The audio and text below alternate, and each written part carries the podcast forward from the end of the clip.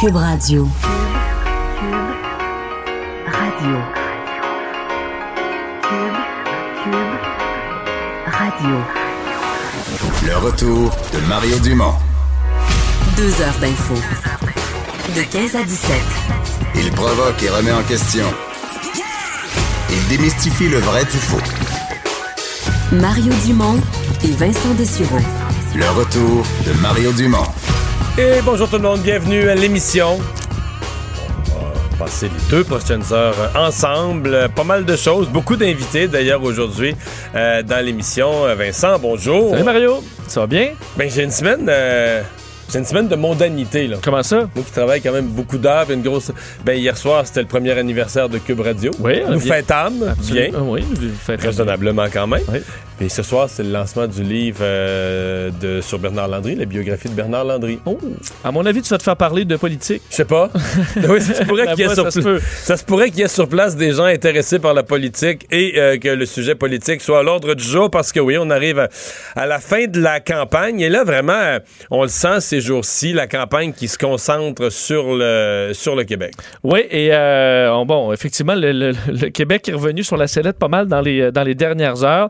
Euh, et tout le monde, là, va, on, on sent qu'on est en dernier sprint. Là. Oui. On commence à sentir la fin de campagne pour certains. C'était d'ailleurs le dernier arrêt au Québec pour euh, Jack Meeting qui a essayé de, euh, de, de- de donner un dernier coup. Je vais vous le faire entendre tantôt. En commençant par euh, les libéraux et Justin Trudeau. Euh, peut-être commencer par peut-être une bonne nouvelle pour Justin Trudeau qui a eu un appui de taille dans les dernières minutes. Celle de l'ancien président des États-Unis, Barack Obama, qui a écrit sur Twitter dans les... en fait, il y a très peu de temps, là, il y a quelques heures. Euh, j'ai euh, j'ai euh, bon, et- et- été fier d'avoir travaillé avec Justin Trud- Trudeau alors que j'étais président. Euh, C'est quelqu'un qui travaille fort, un leader efficace sur des dossiers importants comme les changements climatiques. Le monde a besoin de son disons, leadership progressif aujourd'hui. Et j'espère que nos voisins du Nord vont le supporter pour un autre, euh, pour, euh, bon, un autre terme. Est-ce que François Hollande s'est prononcé lui? Non? Jimmy Carter? Non, Jimmy Carter n'a pas, a pas réagi. T'as encore là. à réfléchir à tout ça? Oui, parce que... Est-ce que C'est rare, hein, non? C'est Ben, moi, c'est pour ça j'allais te poser la même question. Je me souviens pas de beaucoup de. Est-ce que c'est. Est-ce qu'on n'est pas loin du. Mêle-toi donc de tes affaires un peu là-dedans? Ça me paraît particulier quand même. Euh, On me semble pas qu'il y ait des. Ben, il est dans- plus en fonction. S'il était Ouais. encore en fonction, là, ça serait plus problématique. Mais évidemment, on est dans une époque aussi où les Américains, eux, veulent pas d'ingérence russe dans, leur- dans leurs élections, surtout les démocrates. Bon, c'est pas de l'ingérence, c'est un appui euh, Oui. sympathique, disons-le comme ça. il connaît, je comprends, là, sur le dossier des, des- des changements climatiques, là. mais est-ce qu'il a vraiment vu la feuille de route climatique de Justin Trudeau tant que ça? Est-ce qu'il qu'il a est au étudié le programme de Jack Metzing? Est-ce qu'il a fait une comparaison euh, méthodique? Parce que c'est un homme assez à gauche, M. Obama. Il aimerait peut-être le programme du NPD aussi s'il l'avait bien. Est-ce qu'il aurait pu appuyer Mme May? Ben, Mais euh, quoi qu'il en soit, euh, je pense que pour Justin Trudeau, c'est une bonne nouvelle quand même. là. Ça passe tout de suite la première. Tu dire, le président Obama, ça passe tout de suite la première nouvelle partout. C'est positif. Mais je, je note quand même au passage que. Euh, il se passe une série de choses. D'abord, M. Trudeau, ce matin, puis tu vas y revenir, mais a évoqué pour la première fois, avant ça, il disait faut avoir peur des conservateurs. Là, aujourd'hui, il a dit qu'il faut avoir peur de l'élection d'Andrew Scheer, de l'élection d'un gouvernement conservateur. À ma connaissance, c'est la première fois que Justin Trudeau évoque de front là, la Cette possibilité-là. Mais l'hypothèse qu'il perde le pouvoir, parce que vous savez, c'est. C'est lui qui a le pouvoir. C'est la première fois qu'il évoque. les- Et, et je regarde dans les comtés. euh, là, euh, on, on va chercher l'appui de, de- de Barack Obama parce qu'il il faut penser qu'il l'a demandé. Là. Ouais, Ou ça que- montre encore si tu étais surpris de toute la démarche qui a été faite pour avoir Greta Thunberg avec Justin Trudeau. Est-ce que c'est la même machine Oui, qui réussit à, avoir, là, à contacter euh, Barack Mais- Obama, mais- disant ça vous tente pas de faire Ouais. un petit push? Ben, mais M. Trudeau a peut-être une relation personnelle aussi avec Barack Obama. C'est pas, euh, c'est pas impossible. Peut-être qu'il peut le texter là, même. Euh, la- L'affaire, je me demande. Parce que, maintenant, je te donne un exemple dans des circonscriptions. François-Philippe Champagne, en Mauricie, euh, dans, le coin, le- dans le coin de Saint-Tite et, les environs, que moi, je pensais, là, depuis le début, gagnant haut la main, malgré une montée du bloc ou peu importe. Mais là, depuis 48 heures, euh, fait sortir euh, fait sortir des maires, le maire de La Tuque, le maire de Shawinigan, le préfet de la MRC. Je pense même que quelqu'un m'a dit fait sortir Jean Chrétien. Donc, je pense que ces maires-là, ils sont sincères quand ils appuient M. Champagne en disant c'est notre député, on l'aime, c'est vraiment un très bon député. Mais je pense quand même que leur premier choix, ça aurait été de pas sortir. Donc, si on les fait sortir publiquement, c'est parce que quelqu'un les supplie, là. Parce que tu, tu préfères quand même toujours avoir un peu euh, page blanche avec Ben le oui. prochain gouvernement. Donc, donc, si François-Philippe Champagne supplie des maires de sortir en sa faveur, si ton pointage te montre gagnant par euh, 8000 votes, là, tu t'en fâches-tu là-dedans? T'as pas besoin de ça. Moi, ça me dit que François-Philippe Champagne, il plus, tout à coup, là, depuis une semaine ou deux, il est plus nerveux pour sa propre circonscription que, tu sais, il, vante un peu partout, là. Et qu'on est plus sûr de rien, puis on va chercher tous les appuis. Est-ce que c'est le même modèle? Tu sais, ce que moi, je décris à l'échelle d'un comté, est-ce que c'est le même modèle à l'échelle du Canada de M. Trudeau qui se dit, là, la soupe est chaude, on est à quelques votes, et puis l'appui de Barack Obama, qui est peut-être admiré, par exemple, par des voteurs du NPD, justement, ça pourrait être un élément, un point tournant, peut-être. Euh, tu avais raison de dire que Justin Trudeau commence à parler de l'éventualité d'un gouvernement euh, mené par Andrew Scheer. Il l'a dit euh, donc euh, dans les dernières heures. On pourrait se réveiller mardi prochain avec un gouvernement mené par Andrew Scheer. La seule façon d'éviter ça, c'est de voter pour le Parti libéral. C'est ce que a dit Justin Trudeau et qu'il souhaitait avoir beaucoup de Québécois forts à ses côtés. Donc évidemment, il veut se pro- protéger des conservateurs, mais aussi du bloc qui est en montée. Faire entendre d'ailleurs un extrait de Justin Trudeau un peu plus tôt aujourd'hui. Nous sommes un gouvernement aligné avec les priorités et les valeurs des Québécois. On est là pour lutter contre les changements climatiques. On est là pour investir dans nos communautés, dans nos enfants, pour sortir les familles de la pauvreté. On est là pour protéger la culture, pour protéger notre langue. On est là pour créer un monde meilleur, aligné avec nos valeurs. On n'a pas besoin de Québécois à Ottawa pour lutter contre un go- gouvernement qui est d'accord avec les Québécois, qui représente ces valeurs québécoises. Bon, alors essaie de montrer qu'il est d'accord avec les Québécois. C'est pas le cas sur tous les sujets, par contre, euh, me direz-vous. Euh, et euh, il répétait, si Andrew Scheer devient premier ministre le, 22, le 21 octobre, ben, il va se débarrasser du seul plan euh, pour les changements climatiques, faire des coupures majeures dans les, programmes et les services. Alors, c'est la sortie de Justin Trudeau aujourd'hui. Pour ce qui est du, bloc, évidemment, qui est attaqué au, au Québec un peu de toutes parts, le chef est François Blanchet aujourd'hui qui a fait, dénonce euh, une campagne de peur dans les autres partis, disant que tout le monde dit qu'il votait pour le Bloc, c'est voter pour tel ou tel autre parti, et que, alors, qu'il était à Candiac, en Montérégie, aujourd'hui, euh, et François Blanchette euh, a ben, parlé de, de- de ce qui se passe et que cette campagne de peur-là, selon lui, des autres partis, ça ne fonctionne plus au Québec. On peut entendre le chef bloquiste. Les conservateurs disent que c'est horrible parce qu'un vote pour le Bloc va permettre à Justin Trudeau de reprendre le pouvoir. Les libéraux disent que c'est horrible parce qu'un vote pour le Bloc québécois va permettre aux conservateurs de prendre le pouvoir. Et le NPD dit c'est horrible parce qu'un vote pour le Bloc québécois va garder le NPD encore très loin du pouvoir. Mais je pense que les arguments de peur, vous avez vu, moi, il n'y a pas une fois dans la campagne où j'ai voulu agiter les épouvantails. Euh, le sentiment de peur, je pense qu'il marche plus. Et on a souvent utilisé le sentiment de peur à l'encontre de gens plus vulnérables, à, rencontre, à l'encontre de nos retraités qui sont souvent plus vulnérables. Mais vous savez, les retraités aujourd'hui au Québec, c'est la génération qui a élu René Lévesque. C'est des gens qui ne sont plus sensibles aux arguments de la peur. Mais honnêtement, là, il- c'est n'importe quoi ce qu'il dit. Dans le sens a-. Est-ce que tu sens pour vrai qu'il y a une campagne de peur de voter bloc? Non, euh, non, mais ce qu'on dit, c'est que une si on va campagne de vote stratégique. Ouais. Ça pourrait contribuer à, faire, à faire battre ou à faire élire quelqu'un que t'aimerais, mais c'est pas. Je sais pas de quoi il parle. Les campagnes de peur, là. c'est eux autres, ils vont en mettre C'est le référendum de 80 où on disait, on se promenait les foyers de personnes âgées à leur dire, vous allez perdre vos pensions. C'est ça les compagnies vont quitter le Québec ou tout Ben ça. oui. là. Bon, on n'en est pas là. Est-ce que tu sens la moindre campagne de peur qu'on essaie de faire croire aux gens que s'ils votent bloc, il va arriver des catastrophes, mais pas du tout. On fait un appel au vote stratégique, mais vote stratégique, campagne de peur. J'ai vraiment l'impression que François Blanchette comme répond à, quelque chose qui qui, pas, qui a pas été dit. Sincèrement, je sais pas de quoi il parle. Et euh, on lui a posé beaucoup de questions sur une éventuelle coalition. Et ça, il dit, je ne vais pas m'allier à personne. Ce sera du cas par cas si jamais on arrive dans un gouvernement minoritaire et que le bloc le- la balance du pouvoir. Et il a réagi, ça, ça m'a fait peut-être une réponse qui va te faire plus sourire, euh, Mario. Il a réagi euh, au discours hier de Andrew. Euh, espèce de déclaration... d'amour Ouais. au Québec. Là. Donc, profession de foi pro-Québec hier à la Prairie. Euh, Andrew Scheer qui disait, puis là, il, toutes sortes de citations, est revenu sur euh, les, des gouvernements conservateurs dont il a van- vanté les mérites, comme John Diefenbaker ou Brian Mulroney. Euh, fini les confrontations, fini les chicanes entre Ottawa et Québec, fini les procédures judiciaires entre les provinces et le fédéral. On peut aimer le Québec sans vouloir briser le Canada. Alors, d'ailleurs, je vais vous faire entendre un extrait de ce discours hier euh, pro-Québec de Andrew Scheer. Un gouvernement conservateur qui sera un allié de tous les Québécois.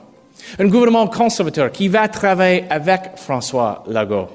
Et comme Premier ministre, mon message aux Québécoises et Québécois sera simple.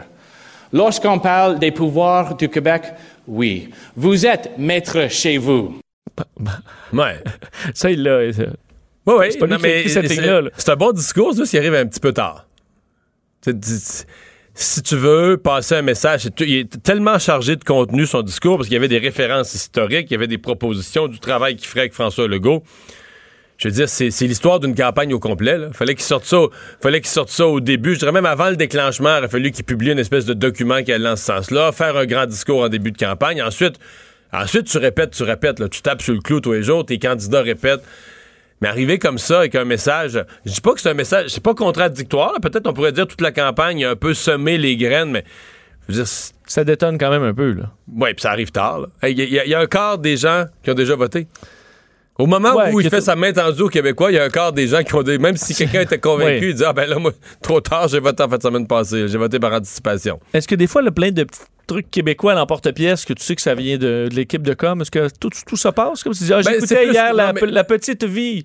Vraiment Ouais. très drôle, tu sais. Ben, moi, j'ai- lu le discours dans son ensemble. C'est évident que c'est un discours de matière. C'est pas, euh, pas juste une coupe de lignes dans un discours. C'est un discours préparé, c'est un discours, mais faut que tu mettes la table. un discours comme ça, faut que ce soit préparé d'avance. Ça arrivait beaucoup, à mon avis, beaucoup trop aux dernières minutes. À tel point, ce matin, à LCN, Emmanuel Latraverse disait, avait l'impression que c'était peut-être un, a un gouvernement minoritaire, puis qu'il y a une élection, sais pas, dans 12 ou 18 mois, peut-être que les conservateurs sont déjà rendus à aller courtiser le vote du Québec pour la. La hey, déjà, sont peut-être déjà rendus à la prochaine élection parce que pour cette fois-ci, il est trop tard. Là, euh, C'est vrai que ça peut arriver dans un an et demi. euh, alors, remarque, et- je dis trop tard. Il- n'est jamais trop tard pour dire une chose si tu penses qu'elle est valable. Puis peut-être qu'ils vont, peut-être qu'ils vont sauver. Peut-être qu'il vient de sauver hier avec son message un ou deux comtés, euh, Trois-Rivières où il y a le maire, l'ancien maire Lévesque, ou peut-être la Beauce, ou mais pas. Tu peux pas, peux pas créer un mouvement pan-québécois quand le bloc en a déjà créé un. Puis là, t'es dans ce vague-là. Puis Ça a inspiré une réponse à Yves-François Oui. Blanchet. Il a inspiré une image. Euh, Je vous fais entendre la réponse euh, de ce, à ce discours-là du côté d'Yves-François Blanchet. Ben, comme je le disais ce matin, M. Scheer me donnait l'impression d'un amant euh, évincé qui multiplie les déclarations d'amour pour revenir à la maison avec ses sacs de linge. Euh, c'est tardif. Il a essayé de jouer l'Est versus l'Ouest versus pendant longtemps, et là, peut-être qu'il se sent en sécurité dans l'Ouest canadien. Fait qu'il dit, OK, parfait, je vais retourner faire les déclarations d'amour au Québec. Bon, alors un amant euh, Ouais. qui revient avec ses sacs de linge. Hey, Et- ju- Juste sur le président Obama, tu vas peut-être Oui. être étonné. Je viens de voir ça sur les réseaux sociaux. Euh, la première personne, on va dire, euh, politique en autorité, qui a dit au président Obama, ben, à l'ex-président, mais qu'on appelle encore président Obama, d'aller se, ben, se mêler de ses affaires, c'est un député de la CAQ. Le député euh, Christopher Skeet, là, celui qui parle souvent pour la communauté anglophone, Oui. tout ça. Le responsable. C'est oui, le responsable de la communauté anglophone pour la CAQ, député de Sainte-Rose à Laval. Euh, bon, je vais traduire euh, au fur et à mesure. Cher Barack Obama, parce qu'il écrit en- il est un anglophone lui-même, puis il a écrit au président Obama en anglais, c'est logique. Cher Barack Obama, euh, comme l'élection de 2016 aux États-Unis n'aurait dû être que le choix des Américains, nous apprécierions que ces élections canadiennes ne soient que le choix des Canadiens. Euh, fait que, euh, bon, res- respectueusement. C'est quand même bien dit, là. Oui, oui. Sa Non, position que- se défend bien. C'est juste que c'est étonnant que ce Pourquoi un député de la CAQ, est-ce qu'il veut... C'est parce qu'il aime pas Trudeau? C'est parce qu'il... C'est sûr que t'es- ah, c'est sûr que c'est peut-être pas un grand libéral la- dans l'âme. là. Non, parce que la CAQ avait dit on se mêle pas de la campagne fédérale. Puis là, tout à coup, ça surprend. D'ailleurs, les, les journalistes à la tribune parlementaire à Québec semblent tous un peu surpris. Là. Sauf qu'en même temps, ça attaque pas. euh, il attaque pas officiellement euh, Justin Trudeau, il attaque le fait qu'il y a une ingérence un peu Étrangère. Non, étrangère. Ça se défend, là. Mais non, c'est quand même. Mais on comprend qu'il vote probablement pas Trudeau, là. Ben non, parce que sinon il serait content de ça puis il laisserait, euh, il laisserait euh, aller. Terminé avec euh, Jack Meeting, Oui. euh, qui était, euh, qui a fait sa dernière visite au, euh, au- Québec, euh, disant que, fait, il veut vanter comme quoi le NPD est le seul choix progressiste et que le, le bloc ne l'est pas tant que ça. Je fais d'ailleurs entendre un, un extrait de Jack Meeting euh, un petit peu plus tôt aujourd'hui. Les révélations des dernières semaines sont dérangeantes. Bien que le bloc accueille des candidats et candidates de qualité, il y a aussi plusieurs des candidats et candidates qui ont des idées politiques troublantes. Ce n'est pas ça un parti progressiste. Bon, alors, revenu évidemment sur les candidats euh, euh, qui avaient eu des propos euh, racistes sur les, les réseaux sociaux. Alors, il était au parc Jack Layton à Hudson avec la veuve de l'ancien chef. Alors, peut-être profiter un peu de la- Mais c'est vrai que M. Singh, quand même, est peut-être celui dans la campagne qui a eu le moins de problèmes avec ses candidats, là, de déclaration. Je dis pas qu'il n'y en a pas eu sur 338, là, mais sur 338 qui parlent à tous les jours, mais ou de vieilles déclarations sur les réseaux sociaux. euh, parce qu'il y a le Parti vert qui vient d'en manger toute une avec plusieurs candidats qui avaient eu des, toutes sortes de propos. Euh, avertissement météo. Oui, euh, sachez que pour particulièrement à Montréal, dans les prochaines heures, arrivera une forte, en fait, de fortes précipitations, avertissement même euh, météorologique. On a fait un petit bout de temps qu'on n'en a pas eu. hein. Normalement, c'était c'était cet été. Et euh, on parle de 50 mm de pluie euh, dans les prochaines heures à partir de ce soir pour Montréal. Précipitations qui pourraient tomber en moins de 24 heures. Et des pluies torrentielles, des, des crues soudaines par endroit, accumulation d'eau sur les routes. Alors, on peut même prévoir des inondations par endroit. Euh, des vents jusqu'à 90 km/h demain matin. Et ça va évidemment passer de l'ouest vers l'est. Alors, les autres régions du Québec au sud risquent d'être atteintes par cette, euh, ce, ce mauvais temps. Et euh, le beau temps reviendra au moins pour le week-end. Alors, c'est euh, ça la bonne nouvelle. Vincent, euh, nouvelle qui fait sourire ce matin, c'est apparu par le journal de, Québec. euh, c'est que ben, qui fait sourire ou qui peut en attrister d'autres, mais l'ancien joueur de hockey Donald Brashear, euh, qui a bon gagné des, millions, qui a eu une carrière quand même dans la Ligue nationale de hockey, plus comme dur à cuire que comme euh, fin marqueur, mais enfin, qui qui a été vu, qui a été aperçu en train de travailler, de servir la clientèle dans un Tim Horton. Oui, lui qui a quand même fait 15 plus de 15 millions de dollars dans sa carrière dans la Ligue nationale, qui aurait de- du moins de hockey professionnel, euh, travaille effectivement, est embauché dans un Tim Horton de, Tim Horton de Québec. C'est-à-dire qu'il connaît bien Québec. Il y a joué d'ailleurs même euh, euh, avec dans la Ligue semi-pro à une certaine Ouais. époque. Alors, Il a joué pour Rivière-du-Loup, si je ne m'abuse. ben, il a joué pour le Je pense Radio X. ça. Ouais, mais je pense Quelques qu'il a joué pour après, après. Il y a eu quelques histoires qui avaient fait les manchettes aussi Ouais. parce qu'il était un combattant quand même assez féroce. Alors, euh, ça fait réagir, cette embauche-là. Et on va parler avec Pierre Sévigny, qui est aussi un ancien joueur du Canadien de Montréal, mais qui est propriétaire de ce Tim Horton sur la rue Bouvier à Québec. Euh, bonjour Pierre Sévigny. Bonjour, ça va bien? Oui, c'est un ami à vous, euh, Donald? Ben, c'est c'est un ami de plusieurs. Écoute, on, euh, à Québec, là, tous les, anciens joueurs on, se fréquente souvent. On a des matchs amicaux le, mardi, le jeudi. Et puis, depuis euh, deux semaines, là, euh, je suis avec euh, Donald quoi de, euh, une nouvelle routine. Puis, moi, je partais un employé qui était à l'auto. On peut, on que chez nous, il y a deux fenêtres. Une fenêtre pour faire payer et l'autre pour donner. Souvent, je suis à la fenêtre pour donner. Il cherchait quelqu'un pour m'aider. Je lui, euh, ai offert un poste. Et après deux jours de réflexion, il m'a appelé à quelques reprises sans que je réponde. C'était lui pour lui dire, pour me dire qu'il voulait travailler. Il aime son travail? Ben, c'est sûr que c'est, écoute, euh, euh, Donald avant travaillait pour euh, dans un dans un entrepôt pour un attendant. Puis euh, c'est sûr que c'est, différent. Hein? Lorsque tu as joué au hockey toute ta carrière, euh, lorsque tu termines, là, tu penses encore de, de, de, de, de faire de faire de faire voir, de faire reconnaître. Et euh, le fait d'être à la fenêtre, là, euh, c'est bien évident qu'il se fait reconnaître, il se fait voir, puis ça change sa routine. Ouais. Comment, euh, euh, comment, comment vivre avec ça, le fait de. Parce que, tu sais, il y a une impression, évidemment, des joueurs de hockey euh, professionnels que, euh, bon, qu'on a gagné beaucoup d'argent, qu'on a fait la grosse vie, qu'on a roulé fort. Puis je sais qu'il y en a plusieurs des anciens du Canadien, là, de l'autre génération d'avant. Euh, Je regardais le dossier en fin de semaine des anciens nordiques. La plupart ont travaillé, certains dans un concessionnaire auto, d'autres dans un autre magasin, d'autres dans le transport, dans toutes sortes de secteurs. C'est comment la vie après? Ben, c'est- sûr que c'est- différent. Que, par exemple, je pense c'est moi. Écoute, euh, lorsque je jouais au de Montréal, à ce moment-là, je faisais 400 000 par année. repêché en 51, 51e overall un bonus qui est aujourd'hui de 800 000 et maintenant de 40 000 pour moi. Alors, il est bien évident qu'après ma carrière, je me devais de me trouver un autre emploi. Après avoir joué dans le senior à 100 000 par année dans la Ligue américaine. Et heureusement, j'étais très chanceux. Euh, j'ai investi dans un Tim Horton et le mien euh, va très bien. Et j'en suis très fier. Ouais. Est-ce que Donald Brashear contribue au problème de, à régler le problème de pénurie de main-d'œuvre? Parce qu'on dit que les, les- genre de, le genre de restaurant comme le vôtre, c'est pas facile de trouver du monde, là. C'est ça, c'est la raison. Écoute, je lui ai demandé de m'aider. À compte, euh, on fait euh, avec une pierre deux coups. Écoute, euh, j'ai rempli de service à travers chez nous, quand sa routine change, il doit se lever à 5 heures le matin, quand il commence à 5h30 le matin, euh, tous les matins. Ça de, il doit se coucher tôt, le soir. Sa routine change, puis euh, euh, ses horaires sont, fixes. Alors, c'est moi le propriétaire. Alors, je m'arrange pour qu'il puisse jouer au Québec nous le mardi jeudi. Et mon côté, ça me permet d'avoir plus d'employés, un meilleur service, puis euh, je pense que ça va bien. Mhm.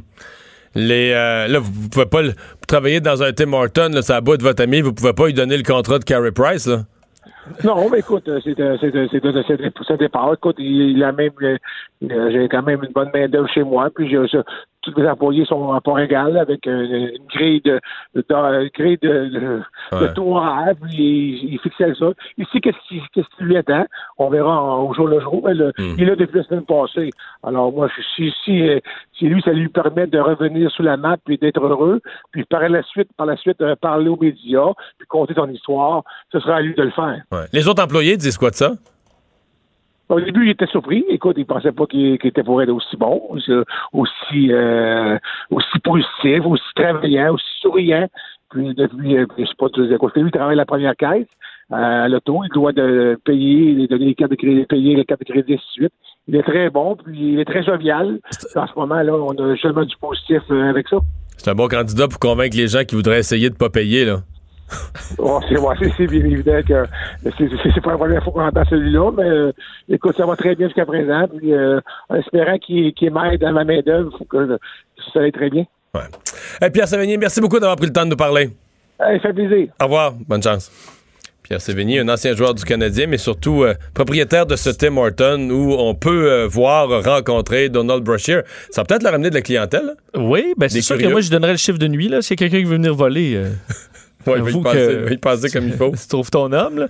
Mais, euh, mais c'est bien. Écoute. Ah oui, ben, Mais moi, ça m'a frappé. Je sais pas si tu as vu, c'était un excellent dossier du journal euh, de Québec là, en fin de semaine sur les, tous les anciens Nordiques. Puis moi, je, moi, je me souviens de ça là, quand les Nordiques, j'étais pas vieux, mais je me souviens de la première mise au jeu, le premier soir.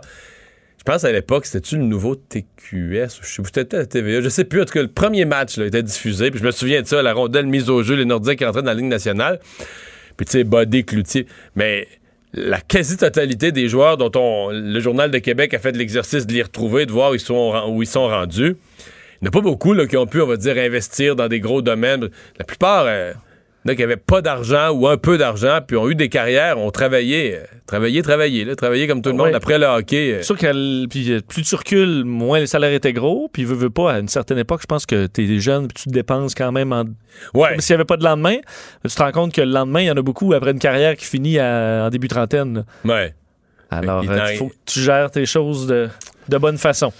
Euh, on va se parler de la SQDC euh, qui euh, va, va baisser ses prix. En fait, c'est une offensive pour essayer de, de contrer le marché noir. Oui, euh, le plus grand fournisseur de la SQDC qui va baisser ses prix, mais pour un. Ouais, c'est pas une baisse généralisée, Non. là, soyons précis. C'est un format avant tout, un format qui n'était pas vendu encore à la SQDC, qui est le format de 28 grammes. C'est beaucoup de potes, là.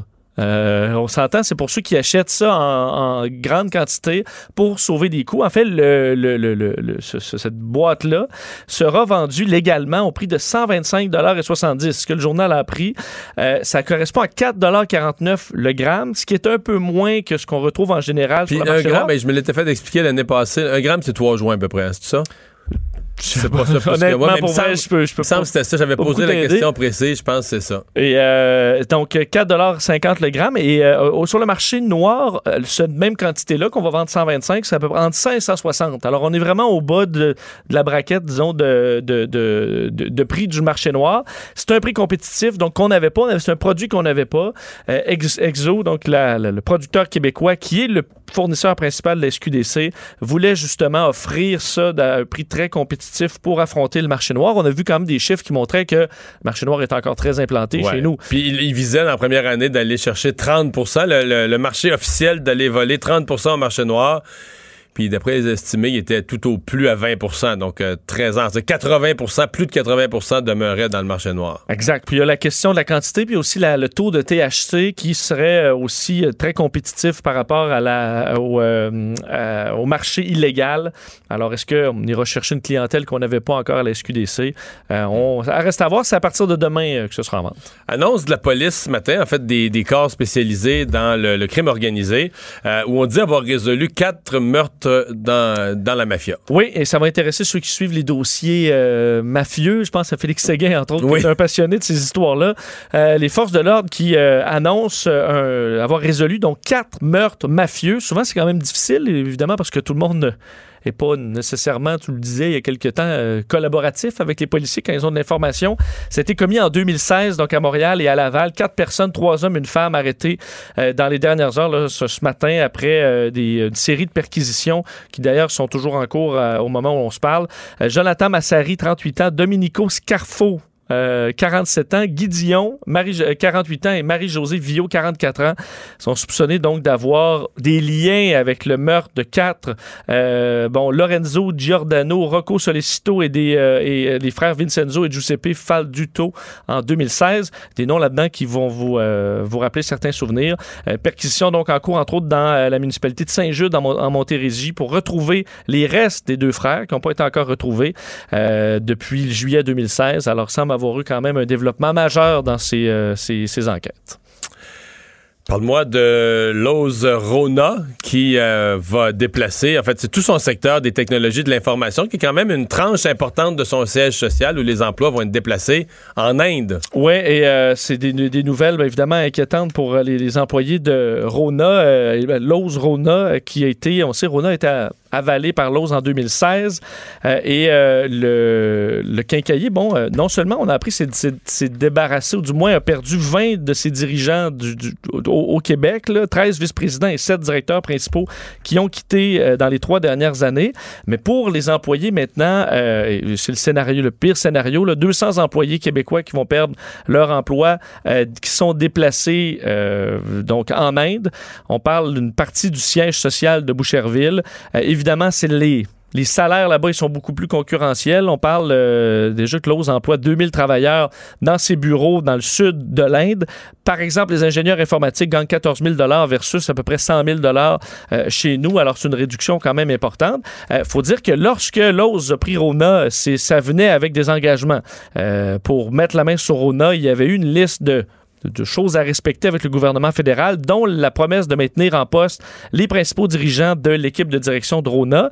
Euh, Est-ce qu'ils sont en respect avec tout ça? Ça reste à voir. Il y a eu une réaction de euh, Pierre Fitzgibbon, le ministre de l'Économie, un petit Ouais. peu plus tôt aujourd'hui, euh, qui estime que la question pour l'instant revient au fédéral. On peut écouter le ministre de l'Économie. En 2016, il y a eu des engagements qui ont été pris le fédéral. C'est le fédéral qui légifère un peu les- la réglementation sur les engagements de l'OS. J'ai pas, j'ai pas été partie prenante de cette discussion-là, évidemment. Donc, au fédéral déterminer si l'OS respecte ses engagements. Pour nous, euh, moi, tout ce qui m'importe, c'est les employés, les relocaliser. Je pense qu'on va être capable de le faire. Puis, deuxièmement, c'est les fournisseurs, les fournisseurs de Rona. C'est toujours ça qui est l'enjeu. hein. La, la chaîne d'approvisionnement euh, est importante au Québec.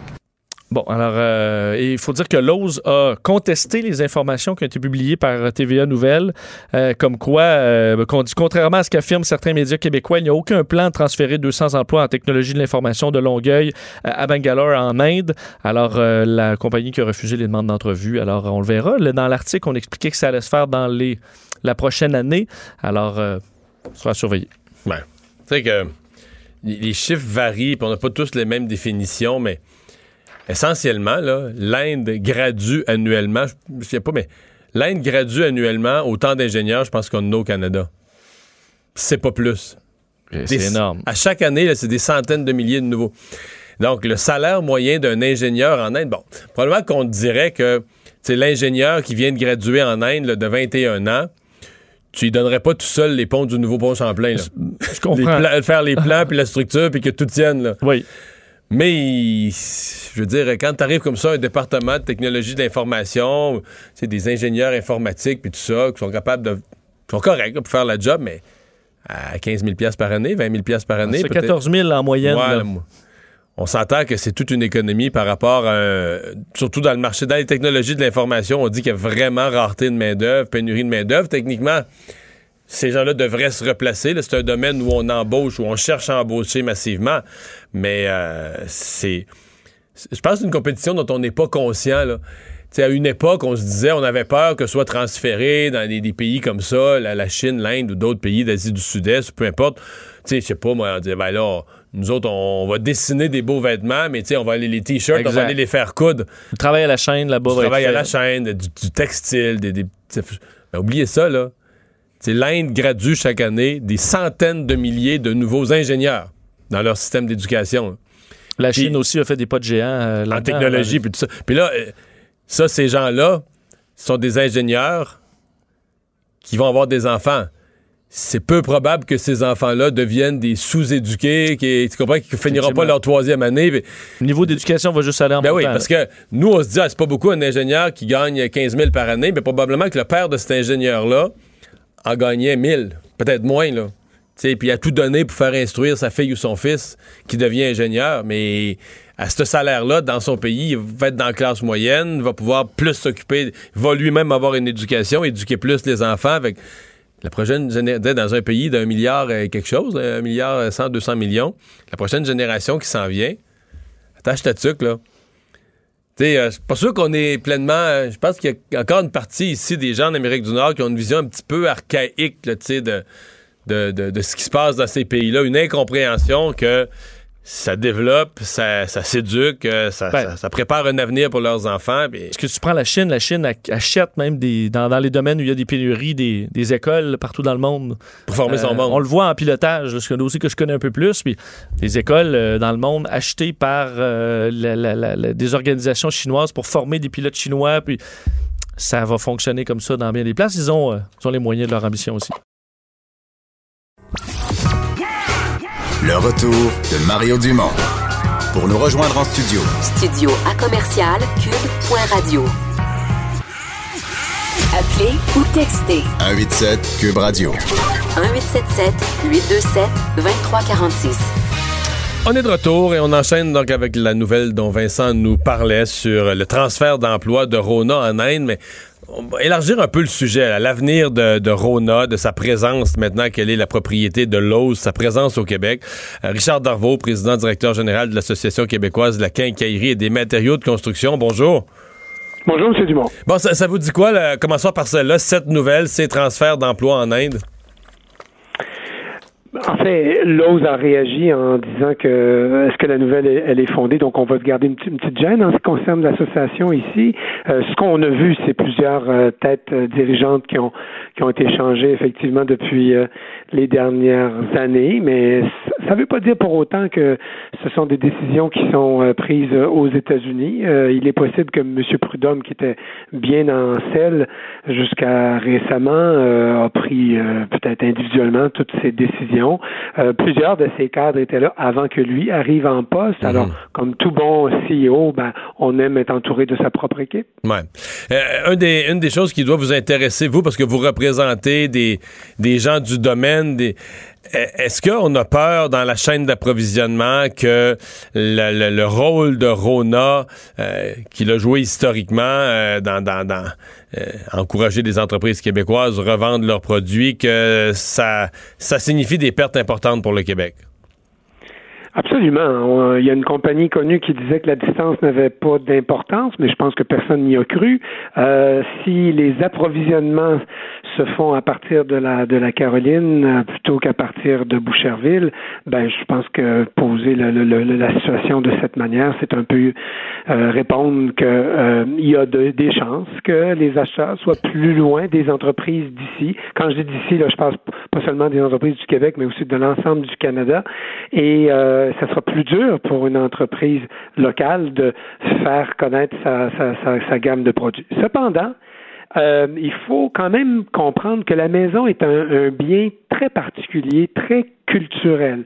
Peut-être pas autant que l'artistique au sens strict du Mhm. terme, mais sur un pied d'égalité avec l'agroalimentaire, parce que ce que l'on mange, puis l'endroit où l'on vit, on chérit ça d'une façon très particulière. Partant, euh, un peu comme quand on voyage, on prend toujours des photos des, maisons puis de l'architecture parce qu'on trouve que c'est, étrange, c'est différent. Ben, vous savez que cette protection-là du local est un peu naturelle. Donc, toute entreprise qui veut réussir dans n'importe quelle région, et parlons de, du Québec, doit avoir une sensibilité à ce qui se fait ici, les goûts, les codes de construction. Alors, si Lowe's veut maintenir sa, sa part de marché ou, ou l'accroître, euh, puis déciderait, par exemple, de, de hum, comment dire, de, de sous-traiter ou d'envoyer ailleurs qu'à Boucherville les décisions qui concernent les approvisionnements, je dis bien si, euh, ben, il faudra quand même que ces gens-là, qui seraient peut-être des, des, des étrangers, puissent venir bien comprendre quels sont nos codes, nos normes, notre culture. Ouais. Euh, Est-ce que euh, aujourd'hui, à l'heure où on se parle, parce que ça fait quand même un certain temps là, que la, la transaction est, est faite et confirmée. Trois ans. Oui. Ouais. Est-ce qu'on on le sent déjà? Est-ce qu'il y a déjà des, des exemples des fournisseurs québécois qui, euh, qui ont perdu l'accès aux tablettes des Rona parce qu'ils ont été remplacés par des Américains? Oui, et le contraire. Alors, il y a eu des Ah, gagnants, il y a eu des perdants, parce que si, si vous et moi, on a chacun de nos entreprises, puis on fusionne, ben, on voudra avoir des économies d'échelle, hein, c'est les règles de, du, du système, et, euh, et qui dit économie d'échelle, on essaie de rationaliser le nombre de fournisseurs, et puis tout en, gardant en tête la réserve que j'ai dit tantôt, c'est-à-dire oui, on veut rationaliser, avoir le, le minimum de fournisseurs pour avoir euh, maximum de bénéfices puis de- d'efficacité, mais on veut protéger aussi les, les, les amours locaux, là, puis les gens qui sont habitués à leurs fournisseurs locaux. Bon, une fois que j'ai que j'ai dit euh, tout ça, je, je- ce que, j'essaie d'expliquer, c'est que les, les fournisseurs ont été brassés par les changements de personnel. Ça, on ne va pas le cacher. Plusieurs m'en ont parlé. Mais euh, peu ont perdu euh, des contrats, puis il y en a d'autres qui en ont gagné, puis qui ont eu accès à l'ensemble du marché canadien large. que représente l'OSE. Donc, c'est pas, en résumé, c'est pas tout noir, c'est pas tout blanc, mais il faut rester vigilant. C'est un peu ça le, le message. Il euh, je dirais plus, si vous me permettez, euh, il faut grandir parce que le marché, qu'on le veuille ou non, chez Rona et ailleurs, il se continentalise. Donc, la, la compagnie qui avait des reins euh, suffisants financiers en termes de RH et de machines pour fournir un marché euh, provincial ou même de l'Est du Canada, ça sera de moins en moins vrai. Alors, il faut que nos entreprises manufacturières puissent aller chercher le maximum de- d'aide pour devenir plus productives. Euh, en fait, ça sera le défi, mais c'est un autre sujet, d'avoir les ressources humaines. Parce que qui dit grandir veut dire peut-être avoir un quart de travail de nuit et de fin de semaine. Mais mon Dieu, qu'on a qu'on subit la pénurie. Mais vous en parlez déjà avec d'autres personnes bien souvent. Bien, merci beaucoup d'avoir été là. Au revoir. Richard Darvaux, président directeur général de l'Association québécoise de la quincaillerie et des matériaux de construction. Euh, Vincent, dans nos euh, nouvelles, euh, on a maintenant confirmation que Greta Thunberg est arrivée en Alberta. Oui, elle est à Calgary, Greta Thunberg. Donc, ça a été euh, confirmé. Pas d'événement public pour elle aujourd'hui, mais elle se dirige vers Edmonton vendredi, où elle va. C'est l'endroit où elle va marcher pour une des traditionnelles marches du, du, du vendredi, là, Friday for Future. Alors, ça se fera là. Et là, d'ailleurs, puis je voyais, puis je- ce journaliste que j'ai vu, là, qui, qui l'a vu aujourd'hui, c'est un journaliste de la CBC là-bas en Alberta qui disait elle a comme croisé le maire de Calgary et ne aurait refusé de le saluer. Alors, je n'ai pas les détails, c'est ce qu'elle a écrit sur son, euh, sur son Twitter. Euh, et euh, donc, elle est là, en visite en Alberta. Il faut dire un coin qui. C'est une province qui.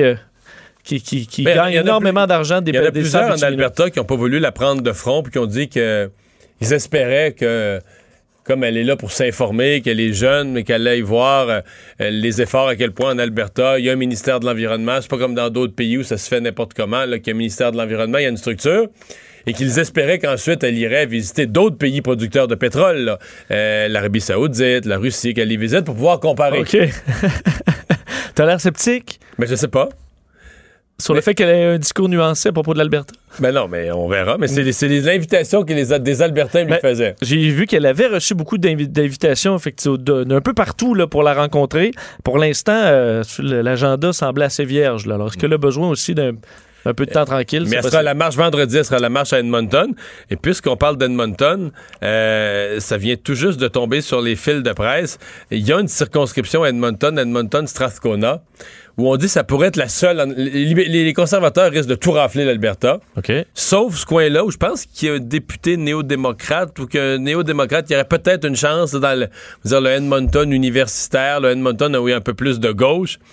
Et à l'instant même, le candidat du Parti vert vient de se retirer de la course pour appuyer le néo-démocrate. Ah, OK. Mettre, Dans l'espoir que le, le NPD puisse battre les conservateurs.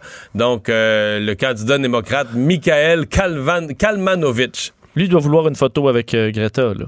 je sais Hein? pas, mais il se retire. Je sais pas s'il fait que l'approbation du Parti vert, parce que le Parti vert, pour eux autres, là, ils perdent de l'argent et tu perds des votes, je veux dire, ils perdent, euh, ils perdent beaucoup de choses, là, puis ils ont sûrement de l'argent d'investir dans sa campagne, puis- mais euh, peut-être une décision, ils peuvent même pas enlever son bulletin. En fait, son nom va être sur le bulletin, il va quand même avoir des votes pour le Parti vert, parce que je suis convaincu que il y a bien des voteurs verts, exemple des universitaires, ceux qui lisent même, tu sais, ça va être annoncé Non, non, un petit peu effectivement. journaux, mais si tu lis pas le journal local, si tu lis pas les, Je le sais pas. tu le sais même pas. Là. Tu vas, tu dis, moi, j'aime, j'aime le Parti vert. Tu vas, tu vois Green Party, puis tu coches, puis euh, salut Parti vert. Fait que, mais en tout cas, et donc, il retire 16 sa campagne à 5 jours du vote pour appuyer le candidat du NPD. Mario Dumont et Vincent Dessureau. Le retour de Mario Dumont. Après l'avoir lu et regardé, il était temps de l'écouter. Cube Radio. On va parler sport avec JC. Salut. Hey, Seigneur, nous là, comment ça va? Ça va bien. Est-ce que euh, on se, on s'inquiète euh, de la défaite d'hier ou on se dit juste, euh, on les gagne pas toutes? Ben, ça dépend de quel bord on veut regarder ça et avec quelle philosophie on veut aborder la question. Mais, s'il n'en tient qu'à Claude Julien, on s'inquiète. Il a brassé ce matin Solidex à l'entraînement. Euh, un entraînement, je pense qu'on peut utiliser le terme punitif sans trop se tromper, euh, Mario Edes. Euh, lui ne semblait pas complètement satisfait de l'effort des siens hier. Pourtant, j'ai pas trouvé que le Canadien a joué un si mauvais match. C'est quand même le Lightning de Tampa Bay. C'est une équipe qui était focus à Montréal depuis deux jours, qui s'était entraînée d'arrache-pied, qui avait travaillé notamment sur les séquences en espace restreint, la pression au porteur. Hier, là, ils ont été formidables, le Lightning, dans toutes les phases du jeu. C'est une équipe qui a joué un peu comme elle jouait l'an dernier, c'est-à-dire s'assurer, avec son immense potentiel offensif, de prendre les devants dans le match, de prendre une avance, de maintenir cette avance, la rendre plus confortable et ensuite se replier. En troisième période, les gens pourraient faire grand état du nombre de lancers qui est outrageusement en faveur du Canadien. Oui, mais de véritables lancers Ben dangereux là. là-dedans? Tu comprends? Alors, eh, je vais te donner Ça, un tu sais, moi, le nombre de lancers, là, s'il y, a- ouais. Y une chose dont Ah je me méfie, c'est ça, hein, le nombre de lancers. Parce que Ah, souvent, c'est une façon de se débarrasser de la rondelle. là. Et si t'arrives, si t'es pas capable de, de t'approcher du but, de faire une passe productive, qu'est-ce que tu fais? T'envoies la rondelle en direction du gardien, en espérant Voilà, un miracle, une gaffe du gardien ou qu'elle dévie ou je sais pas quoi. Mais c'est pas, pas nécessairement un signe de jeu offensif extraordinaire d'avoir beaucoup de lancers. Là. La plus belle preuve de ça, Mario, et tu as certainement vu la fin du match au retour de votre euh, luxuriant 5 à 7 Oui. de Cube Radio hier. Mais la plus belle preuve de ça, c'est la dernière séquence en toute fin de match. Alors que euh, le Canadien a retiré Carey Price au profit d'un sixième attaquant. Et il y a eu une séquence d'à peu près une minute de jeu à, l'intérieur de laquelle le Canadien n'a pas perdu une seule fois la possession de la rondelle, mais n'a pas tiré une seule fois au but. Alors le Lightning était en mode on concède. On concède quoi? On concède l'extérieur de la zone payante, l'extérieur de la bouteille, et on s'assure de permettre aucune ouverture à l'intérieur de cette zone payante-là. Il n'y a personne chez le Canadien, pas même Jordan Will qui a sauvé quelqu'un de la noyade, on l'apprendra dans sa biographie probablement dans 30 ans, mais qui était sur la glace et qui a voulu aller salir le nez, provoquer une ouverture, créer une, entraille dans cette, dans cette muraille, euh, dans ce cercle euh, ou cet ovale défensif du Lightning, et on n'a eu aucun tir sur Andrei Vasilevski, qui a rarement eu la tâche aussi facile pour préserver l'avance de son équipe dans une fin de match. Alors, il faut apprendre à salir le nez davantage. Et c'est pas parce que tu es en contrôle de la rondelle que tu obtiens automatiquement des chances de marquer importantes. Hier, le Lightning a regardé le Canadien en troisième, probablement en se disant que si Montréal n'est qu'à marquer un but, on, on rouvrirait le talent et on irait en marquer un autre. Et à ce jeu-là, le Canadien ne peut pas rivaliser avec Tampa Bay. Maintenant, est-ce que Claude Julien veut prouver par l'absurde? Est-ce qu'il veut passer un message sur les faibles effectifs qu'il a sous la main? Est-ce que c'est ça qu'il fait quand il laisse Christian Follen dans l'alignement, quand il donne autant de minutes et des minutes d'autant de qualité à un, plombier, même pas de luxe comme Jordan Wheel? Qu'est-ce qu'il cherche exactement à démontrer, le coach, quand il fait des trucs comme ça? Moi, il y a une scène qui m'a vraiment euh, troublé hier. C'est dans le vestiaire après le match. Jesperi Kotkaniemi qui a fait un, un scrum, une mêlée de presse comme plusieurs joueurs le font après les matchs. Et ça a duré quoi? Une minute et demie, une minute trois quarts. On n'y a pas vu les dames une seule fois. C'est la première fois que je vois pas des belles palettes de ce gamin prépubère dans une mêlée de presse après un, après un entraînement ou après un match. Autrement dit, Kotkaniemi ne sourit plus. Et si Kotkaniemi ne sourit plus, là, je pense qu'il est impératif de s'inquiéter. Mais la faute à qui, encore une fois? A-t-il été à ce point mauvais hier soir? Il n'a pas joué un grand match. Ces deux alliés non plus, Jonathan Drouin et Yoel Armia. Ça demeure, les trois ensemble, le meilleur trio, le trio le plus constant, le plus régulier du Canadien depuis le début de la saison. Mais on dirait que Kotkaniemi n'a pas le droit de commettre une seule erreur sans en payer un prix cher. Hier, il est sur la glace pour presque deux minutes en fin de première période et ça conduit au but de Braden Colburn qui créait l'égalité un partout dans le match. Oui, mais euh, 30 secondes, 20 secondes ou 30 secondes avant le but, là, chez Weber a eu possession de la rondelle avec possibilité. À la limite, un dégagement refusé, mais c'est moins pire qu'être embouteillé d'une façon aussi dramatique. Là. Faut, au moins, ça coupe le jeu. Weber rate son dégagement à ligne bleue. Je veux dire, à grosseur qu'il je peux pas croire qu'il est pas capable de pousser la rondelle un peu plus loin, un peu plus haut, un lob, n'importe quoi. C'est ça aussi le problème de ce jeu-là. Le Canadien est passé. C'est, moi, je trouve que le match s'est joué là. Mais, mais, mais pourtant, Mario, c'est Kotkaniemi qui en a payé le prix. Quatre présences sur la patinoire dans toute la deuxième période. Seulement quatre présences sur la patinoire dans toute la deuxième période. C'est comme des six gars qui étaient sur la glace pour cette séquence épouvantable-là. C'est comme si Claude Julien avait retenu que le seul coupable était Yesperi Kotkaniemi. Alors, tu as tellement raison dans le cas de Weber. C'est loin d'être un jeu inspirant. Weber et Price sont le cœur et l'âme de cette équipe. C'est ce que Claude Julien dit, c'est ce que Marc Bergevin dit, c'est ce que Jeff Molson pense. Ni l'un ni l'autre n'est à niveau depuis le début de la saison. Et ça, ça devient préoccupant également. Carey Price, qui a l'habitude de décrocher du hockey en période estivale, après avoir franchi le cap de la trentaine, c'est très périlleux de jouer un jeu dangereux comme celui-là. Tu te dois d'être un athlète professionnel jusqu'au bout des ongles, 12 mois par année, parce que c'est beaucoup plus long reprendre une véritable forme de match, surtout pour une position névralgique comme le gardien de but, où chaque détail compte. Lorsque je remarque depuis le début de la saison, il joue d'instinct, il y va avec les automatiques et son immense talent naturel qui est hors norme, qui est phénoménal, mais ça fait en sorte qu'il est plus souvent qu'autrement très rapidement sur la glace. Hier, sur le même but de Colburn, Price pouvait réparer les erreurs de tout le monde. Il ne l'a pas fait. Pourquoi?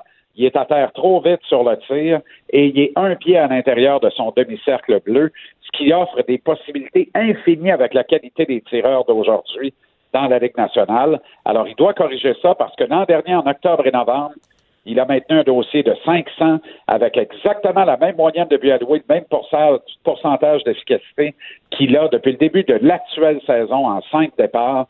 Ça, ça veut dire qu'il prend deux mois pour retrouver une forme optimum dans le hockey d'aujourd'hui avec une équipe comme le Canadien. C'est assassin et ça te garantit pratiquement que tu vas manquer d'air en avril et que manquer d'air équivaut à manquer série éliminatoire. C'est à quoi on s'est habitué malheureusement. Hey, JC, merci beaucoup. Merci les gars. Salut. JC, 17h à TVA Sport.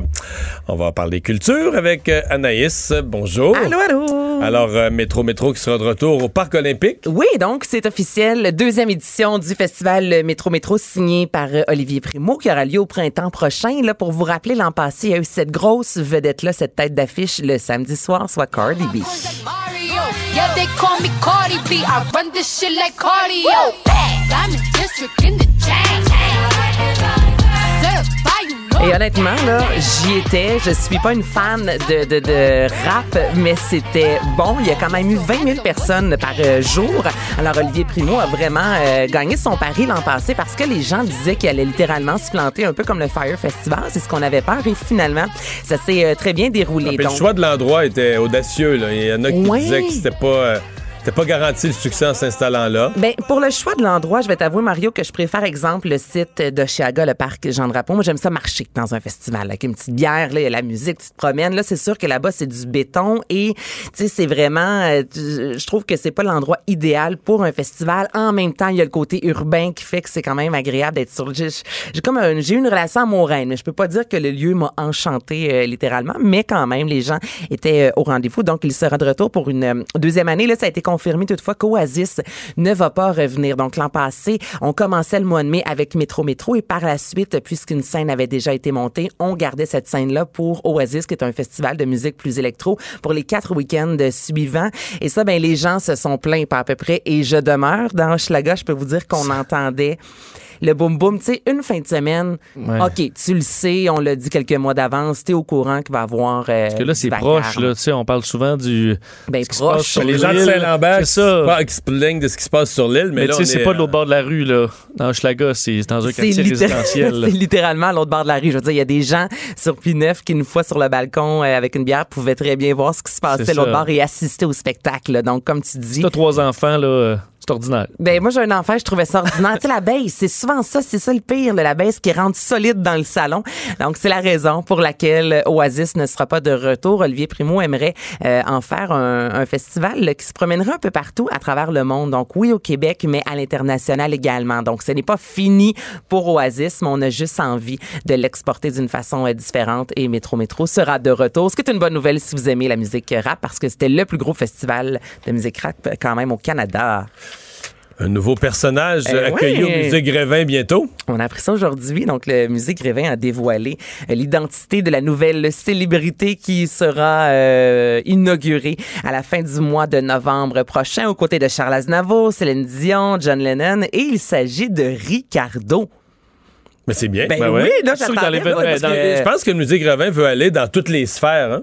D'abord, il veut avoir des personnages. Dans le musée Grévin Montréal, on veut avoir des personnages québécois. On va avoir un mélange de Mhm. personnages internationaux et québécois. Mais on va aller dans toutes les sphères. euh, Ben, les gens- arts, euh, la politique, euh, des, des- des Ben, les- dirigeants. je veux dire, l'impact de Ricardo, euh, sais pas, c'est que c'est pas juste les- l'émission de cuisine, c'est que maintenant, n'importe qui il tape une recette sauce à spaghetti Ricardo là, dans Google. Mais c'est un empire, là. C'est ça. Ricardo, Alors, pas, il y a eu une influence, grande influence sur la façon de cuisiner des Québécois euh, dans, les, dans la dernière décennie. là. Ben ouais, là, toi, je sais, Mario, que Marc-Claude a déjà été sur le comité. Euh, Il y a des, des sélections. Oui, il y a longtemps. Elle a été au début du musée Grévin montréalais. Puis c'est tous des secrets. peu comment ça fonctionne? Ben, je pense qu'ils se lancent des hypothèses. Honnêtement, je sais pas du Je tout. sais mais, pas, moi non plus. J'ai mais fait ils des partent avec des hypothèses, là, puis tout ça, puis euh, ils décident à la fin. Je sais pas si c'est eux qui décident, ils font juste conseiller, parce que c'est plus un groupe conseil. là, C'est pas vraiment un conseil d'administration. Le musée. Grévin, c'est- c'est une organisation privée qui fait bien ce qu'il veut. Là. Mais toi, t'es pas là, Mario. Mais j'ai Non, moi, je suis pas au musée Grévin. Non, mais moi, j'ai jamais rien gagné. Je suis pas proche d'être là. là. Non, non, mais je, Je pense que tous les premiers ministres, ils sont même pas. Là. Fait que, euh, ceux qui ont perdu les élections, après moi, ça va être long. Ben, que j'ai eu la même, le, le même questionnement quand tantôt Mario m'a dit Ah, Marc-Claude était. Ben, pourquoi ton nom est pas venu Ouais. sur la liste? Mario euh, Guylaine Tremblay a jamais été première ministre non plus, là. Non, mais il vient pas du même secteur non plus. Là. Non, je sais, mais. Mais quand même, Ouais. t'es une personnalité, Mario, et bon, euh, bon, dans bon, les bon. artistes qui font partie du. euh, Mais je trouverais ça bizarre de me voir en cire, là, mais disons, Ricardo, je pense que ça va être l'ami le plus proche de moi que je vais avoir en cire. Là. Ça, va me, ça va me fatiguer. Je je pense que je vais être là à l'ouverture. Mais ça doit tellement être spécial. Et là, je, je lisais, là, c'est long, là, c'est un 3 à 6 mois de travail. Et ce qui m'a le plus étonné, c'est au niveau des cheveux. On parle d'environ 500 000 cheveux et qui sont placés un à un. Ah oui? Donc, il y a une personne qui, pendant un 6 mois de temps, se lève à tous les jours et quitte quoi à 17, 18 heures. C'est combien exemple, en là? Là? C'est parce que ça coûte très cher. C'est deux par année ou deux par six mois? Je pense que c'est deux par six mois. C'est maximum. Écoute, on est à 127. Lorsque c'est ouvert, c'était en 2011. On était à 120. Donc, tu sais, il n'y en a pas eu Ok, euh, même tant pas- ça. deux- non, deux parce par année, ça. ouais. Si on dit que c'est un 3 à 6 mois, c'est maximum. connais-tu la tête à Ricardo après, pareil? Quand ça Ben- six mois que tu y mets les cheveux, là. Ouais.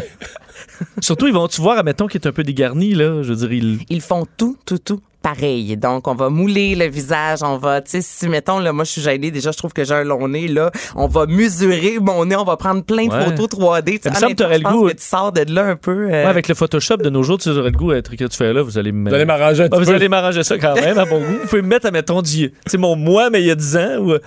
Je dis Oh, pas, je non. veux dire, c'est un non. très bel homme, mais je veux dire, C'est la vérité. C'est Oui, la je vérité. Je te jure que quand tu vas lire sur la façon de procéder, même les cernes sont conservées parfaitement. là. Donc, c'est pas là. euh, Ricardo, ça s'applique. Ricardo, ça s'applique pas, il y en a ben pas. non, il y a pas t'as un petit poil qui sort d'un point noir, là. Font- Nomination aux Oliviers? Oui, donc c'est sorti aujourd'hui.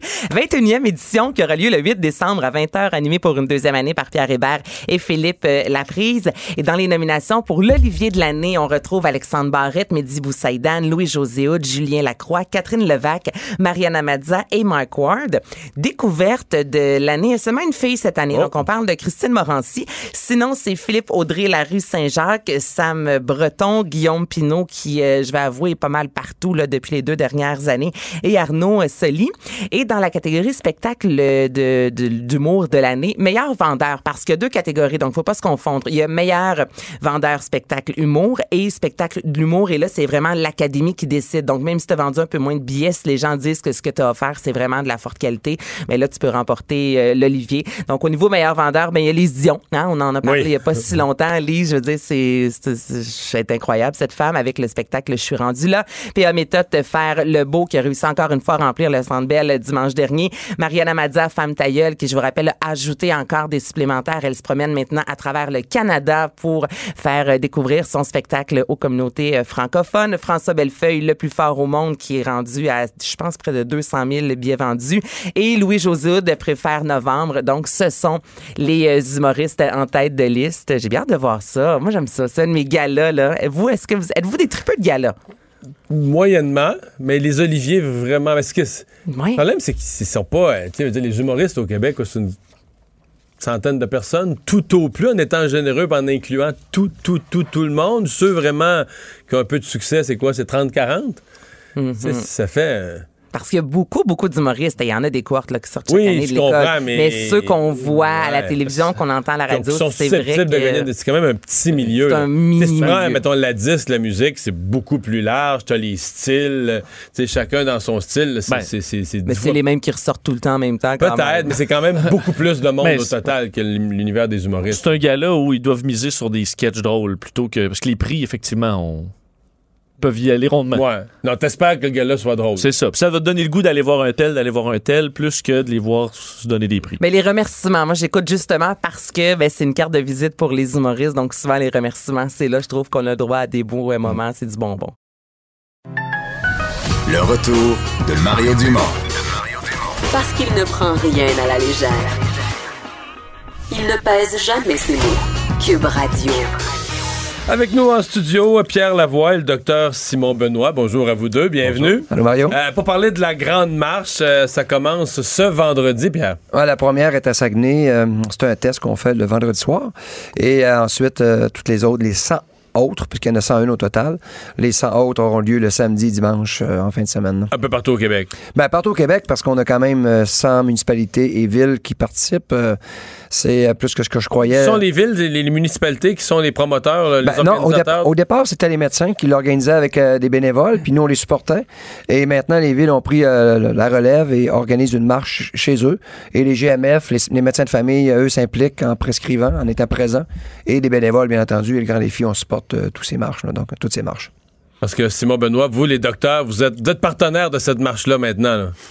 Ben, je pense que quand on parle de santé en première ligne, euh, la santé, c'est bien plus que juste euh, l'absence de maladie. Euh, on veut faire un petit retour euh, aux valeurs de base, donc les saines habitudes de vie. Je pense que c'est la base de ce que n'importe quel individu doit mettre en place si il veut maximiser sa qualité de vie, maximiser son, potentiel d'être humain, là, si on peut appeler ça comme ça. Euh, alors, euh, les médecins de famille, ben, en première ligne, en, si on peut appeler ça de la prévention, euh, on peut pas, on peut pas contourner ça. On peut pas faire comme si faire la promotion de ça, c'était pas important. Là, je pense que c'est une priorité. La, la- la marche, je sais qu'il y a des débats là-dessus, là, mais euh, médicalement ou en termes d'entraînement, euh, euh, juste marcher un peu, c'est-tu un entraînement? Tu sais, mettons, on dit juste euh, marcher pour se rendre à son travail, marcher lentement. Ou il y en a qui disent, ben, pas que ça compte comme un entraînement faut que tu sois trop essoufflé pour dire ton nom. Il y a toutes sortes de thèses qui circulent. là, En mais- fait, les, les- euh, on a des bonnes études. En fait, hein, on, on est des scientifiques, là, nous autres, là, les études, c'est important. On veut des données probantes, des trucs qui ont été démontrés, euh, qui nous démontrent que euh, le, le niveau d'intensité d'activité physique qui est important pour avoir un effet bénéfique sur sa santé, on parle d'intensité modérée. Intensité modérée, là, ça veut dire de pousser la patate suffisamment pour que ça change un peu le débit de la parole, avoir un peu chaud. Et ça, c'est nettement Plus être capable de suffisant. dire son nom, c'est peut-être pas nécessaire. Là. Si, si- Mais de dire si on marche là, euh, puis qu'on se dirige vers euh, le métro, vers l'arrêt d'autobus, là, parce qu'on incite beaucoup les gens à utiliser les transports en commun pour être actifs au quotidien. Là, ben si on ramasse pas trop de pissenlits et puis qu'on prend pas trop de photos, puis qu'on marche d'un bon pas, euh, on peut parler d'intensité modérée et c'est euh, nettement euh, suffisant. On parle de 30 minutes par jour, là, intensité modérée. On, on considère qu'on baisse là, notre mortalité, morbidité, toute cause, hein, donc tout cancer confondu, maladie cardiaque, AVC, de 20 à 50 Donc, c'est vraiment, c'est des chiffres qui, euh, trouvez-moi quelque chose là, en médecine là, qui, qui, euh, qui est aussi fort que ça, qui a autant d'impact. Donc, juste marcher à intensité modérée au quotidien pour ses déplacements, pour son transport actif, on a, euh, on a un impact majeur. Là. Puis si on essaie de chiffrer ça en bénéfice là, euh, de- de- de- pour, pour notre société, là, pour notre communauté, c'est, majeur. Parce que Pierre, la marche, c'est un autre, un autre esprit. Par exemple, les- les- à, à vélo, c'est des centaines de Ouais. kilomètres. La perception, c'est que ça s'adresse à une, une petite propor- proportion de la population d'athlètes là, euh, solides. Là, mais Ben, je dirais que là, c'est démocratique. La marche, c'est la première chose qu'on fait après notre naissance et la dernière chose qu'on fera avant de mourir. Donc, c'est normal de marcher, c'est naturel. Euh, le vélo, ben, il faut l'apprendre. La natation, il faut l'apprendre. C'est compliqué. Les piscines, les vélos, euh, si on attend que tout le monde s'achète des vélos pour, euh, pour être en santé, on n'y arrivera jamais. Donc, la marche, il faut l'apprendre très tôt. Euh, dès qu'on va à l'école, euh, au primaire, euh, si on habitue nos enfants à marcher parce qu'on habite à un point 6 km de l'école, déjà, on crée des marcheurs là, demain. Si on les reconduit avec nos autos parce qu'on trouve ça pratique, ben on crée souvent des jeunes qui auront besoin d'un auto au cégep. Donc, euh, ça commence très tôt. Et aujourd'hui, euh, la marche, pourquoi on s'est associé avec les médecins, c'est que euh, D'ailleurs, c'est les premiers à le faire au monde. hein. Les premiers médecins qui ont prescrit euh, sa planète, ce sont les médecins de Strasbourg. Il y a une vingtaine de médecins. Ils ont commencé il y a environ six ans à le faire. Et euh, eux, ils voulaient évaluer est-ce que pour, un, pour le système de santé, c'est plus payant euh, pour l'État de prescrire l'activité physique et s'occuper de ce patient avec euh, un nutri- nutritionniste et, euh, et un kinésiologue? Que de lui prescrire la molécule toute sa vie. Finalement, on aura le résultat bientôt, mais eux, euh, ont- d'ailleurs, ont découvert notre programme. Euh, ils sont vraiment emballés par les grandes marches parce que ça se trouve être un point de chute pour les patients, une motivation, un rendez-vous dans le calendrier où le médecin s'engage à venir marcher avec eux. Euh, moi, je savais que c'était très preneur, euh, très, très, très, très engageant pour le patient. Mais est-ce que les médecins du Québec allaient être prêts à le faire? Donc, c'est des rencontres qu'on a eues avec euh, la FMOQ euh, qui étaient très d'accord. Et euh, maintenant, on a commencé avec trois marches, ensuite neuf marches, ensuite 27 marches, par la suite 78 marches et cette année 101 marches. Ce qui nous permet d'être la première société moderne où finalement les médecins de première ligne offrent une alternative à leurs patients que finalement la pilule qui est à la pharmacie. Et ça, c'est une bonne nouvelle là, pour la santé préventive et aussi les saines habitudes de vie. Quand les écoles font faire des cubes, quand les parents font des cubes avec leurs enfants, quand les médecins aussi ont emboîté le pas au niveau de la prévention, c'est sûr que la société, la société sera différente un jour. Est-ce que, euh, est-ce qu'il y en a, j'ai l'impression que les événements du genre sportif de grande ampleur où il y a beaucoup de gens, il y a un effet euh, grisant. euh, est-ce que ça peut être, ou vous en côtoyez des gens qui ont fait la grande marche? Moi, ça fait quelques années que je l'ai fait. J'y vais d'ailleurs avec mes collègues de Salut Bonjour Week-end samedi à Québec. Et de vivre ça, est-ce que plusieurs disent Ah, j'ai le goût, ça y est, de me mettre un peu, un peu plus à m'entraîner pour vivre le grand défi ou les autres, euh, des compétitions, disons, un petit peu plus euh, actives physiquement? Est-ce que le fait de vivre ça, de vivre la frénésie que ça- qui, qui vient avec ça, de voir des milliers de personnes aller vers la, la ligne d'arrivée, ça, Ben, ça, des- motive des gens? Ben, il faut partir sur justement des données probantes qui. euh, Qu'est-ce qui fait qu'un qu'un humain est motivé à bouger tous les jours? Un adolescent, un enfant et une personne âgée. C'est deux éléments principaux qui sont le plaisir et les amis. Point. Rien d'autre. Si on amène la compétition, ça, ça touche un petit groupe de la société. Euh, si on amène le plaisir ami et on crée un événement qui a les deux éléments réunis, euh, à ce moment-là, on devient très inclusif et on amène ces éléments de motivation qu'on veut le refaire à tous les jours. Nos enfants, quand ils ont du plaisir dans ce qu'ils font, et en plus sont accompagnés d'amis, ça devient très durable. Et ce sera comme ça quand on sera adulte et quand on sera des personnes âgées. Donc, nous, ce qu'on voulait, c'est de faire des événements justement inclusifs, 5 chronomètres, euh, 5 km, excusez, sans chronomètre, où les gens peuvent venir sans discrimination, sans jugement, sans mesure, sans stigmatisation, ou viens marcher pour ta santé. On en attend combien, là? Là, cette année, euh, on, est déjà rendu à 54 000 personnes d'inscrites sur le site. On sait que la, la moitié qui ne s'inscrivent pas parce que c'est gratuit. Donc, euh, on s'attend d'atteindre le 100 000 marcheurs cette année. C'est quand même un mouvement assez important. Donc, Puis- divisé en 100 marches, je fais des chiffres, mais en moyenne, c'est 1000 personnes par marche. ah, totalement, totalement. C'est majeur. Puis euh, des médecins présents en, en grande quantité. Ils font leur travail dans les Ouais, cabinets. les, les médecins, ils y vont? Un peu partout dans les régions? Ben, on le, on le souhaite. Là. On va voir ça rendu là-bas, mais euh, je pense qu'on va nous voir. On a des camisoles rouges. Euh, euh, je sais que moi, du Ah, GMF, les où on médecins est vont là- être identifiables. Oui, exactement. Oui, Ben, j'ai marché avec des amis l'an dernier qui ont vu leur médecin. là, Ah oui? Qui était dans marche. C'est bien ça. Hey! Ouais. Alors, ils étaient C'est là. super important. Moi, je pose la question régulièrement euh, à mes amis, euh, à mes patients, de dire euh, qu'est- qu'est-ce qu'ils considèrent comme étant trop loin là, pour se rendre à pied là, dans leur quotidien, là, quand il faut qu'ils se rendent quelque part. Puis, c'est, c'est- les gens qui sont pas habitués de marcher, ils sont pas capables de figurer ça, ils sont pas capables de le visualiser. Donc, de venir participer à un événement comme la Grande Marche, puis de marcher un 5 km, qui est une distance de marche inhabituel pour quand même bien des gens, euh, ben après, ça aide un peu à transposer dans notre quotidien de dire, ah, mais là, qu'est- qu'est-ce que, qu'est-ce que, tu sais, ben, finalement, moi, aller travailler euh, ou aller marcher ou débarquer une station de métro euh, avant celle qui est prévue pour mon travail et puis de marcher le reste, là, c'est, tu sais, ça se fait bien puis ça se met bien dans mon quotidien et puis ça me retarde pas tant que ça dans mon horaire de tous les jours avec mes enfants, la garderie, les écoles et, et puis tout, tout, tout le reste Finalement, c'est, c'est 2 de ta journée. Ouais. Euh, dernière question, Pierre. Quelqu'un qui nous écoute présentement et qui se dit, ben je veux, j'habite, euh, nous on est dans la grandeur du Québec, on est diffusé Oui, on partout. va sur le site du Grand Défi Pierre Lavoie. On s'inscrit sur onmarche.com. Donc, euh, c'est assez simple. Sur le site, c'est les marches euh, du Grand Défi. Ils sont tous inscrits dans tous les lieux, il y a Oui, des tous marches, les lieux sont là, les heures. samedi ou euh, dimanche. exactement, l'heure. Des fois, il y en a qui sont le samedi soir, euh, il y en a quelques-unes. Il y en a une le vendredi, mais quatre le samedi soir. Le reste, ça se passe le samedi et le dimanche. En journée. 11 heures, oui. Puis il y a des spectacles à certains endroits. Il y a des endroits qui vont se déguiser. Il y a des endroits, c'est les animaux qui sont déguisés. Donc, euh, tout le monde fait- donne sa couleur dans les marches. Et ce que j'aime, c'est que ça grandit à chaque année. Il y a de plus en plus de monde. On double de participants à chaque année. Puis il y a de, de plus en plus de médecins maintenant qui font le travail dans les cabinets. Le retour de Mario Dumont. Joignez-vous à la discussion. Appelez ou textez 187 Cube Radio. 1877 827 2346. Alors, on continue ces entrevues avec euh, des candidats à l'élection euh, fédérale. Euh, Comme promis, on fait le tour d'abord de tous les partis. Chaque semaine, on repasse chaque parti. Mais on en profite pour se, se promener aussi à travers le Québec, voir comment les enjeux locaux se vivent euh, d'une région à l'autre. Sébastien Lemire, aujourd'hui, est candidat bloquiste dans la circonscription d'Abitibi-Témiscamingue. Bonjour, Monsieur Lemire. Bonjour Mario, c'est un honneur pour moi de- de- d'avoir la chance de discuter avec toi. Bon. Je- Bon. Vas-y. Euh, ben d'abord, euh, comment ça se passe chez vous? Parce que euh, chez vous, en Abitibi-Témiscamingue, là, depuis euh, depuis huit ans, c'est la vague orange est restée orange. C'est représenté par le NPD encore. Absolument, absolument. Il reste cinq jours. On va voir qu'est-ce que les citoyens de la région vont décider. Mais c'est une campagne qui va très bien. hein. Moi, je vous dirais, si j'ai un, un élément qui fait une différence sur le terrain, l'épisode du Brown Face là, a eu un impact, non pas à cause de l'événement comme tel, mais la réaction des François Blanchette a eu un impact sur le terrain et les gens m'en parlaient, qui s'identifiaient à ça, puis c'est lui qui a donné la meilleure réponse.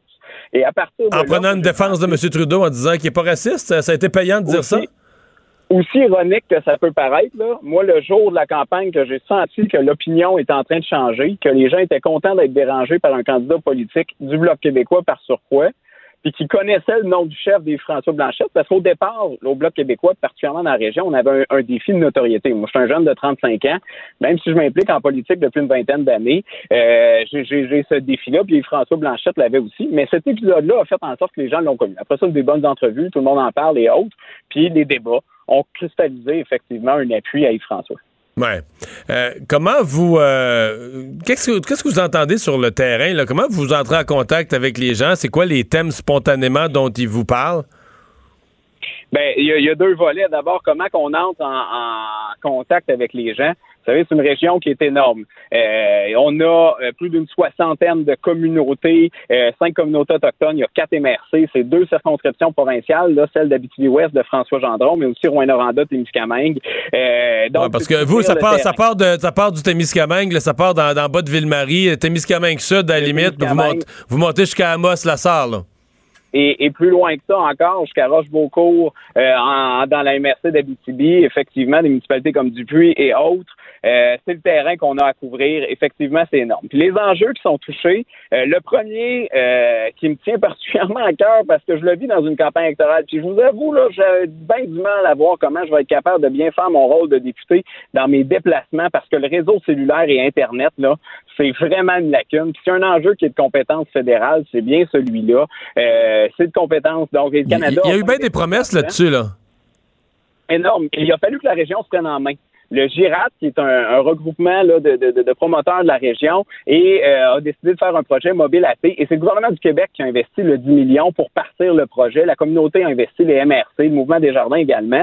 Mais euh, c'est de l'argent, c'est de l'argent du Québec et non du fédéral dans une de ses compétences. Mais le résultat, c'est qu'encore en ce moment, on se promène, on n'a pas besoin de sortir bien loin dans nos villes. Puis la plupart de nos villages, on a une coche qui est pas toujours fiable. Et là, je vous parle pas d'internet haute vitesse. Comment qu'on peut attirer des familles dans les régions sans qu'on puisse avoir l'accès à la large bande puis des, des, des, des- des créateurs euh, du réseau numérique. Fait que ça, c'est un, euh, un- un vrai enjeu bien terre à terre chez vous, là.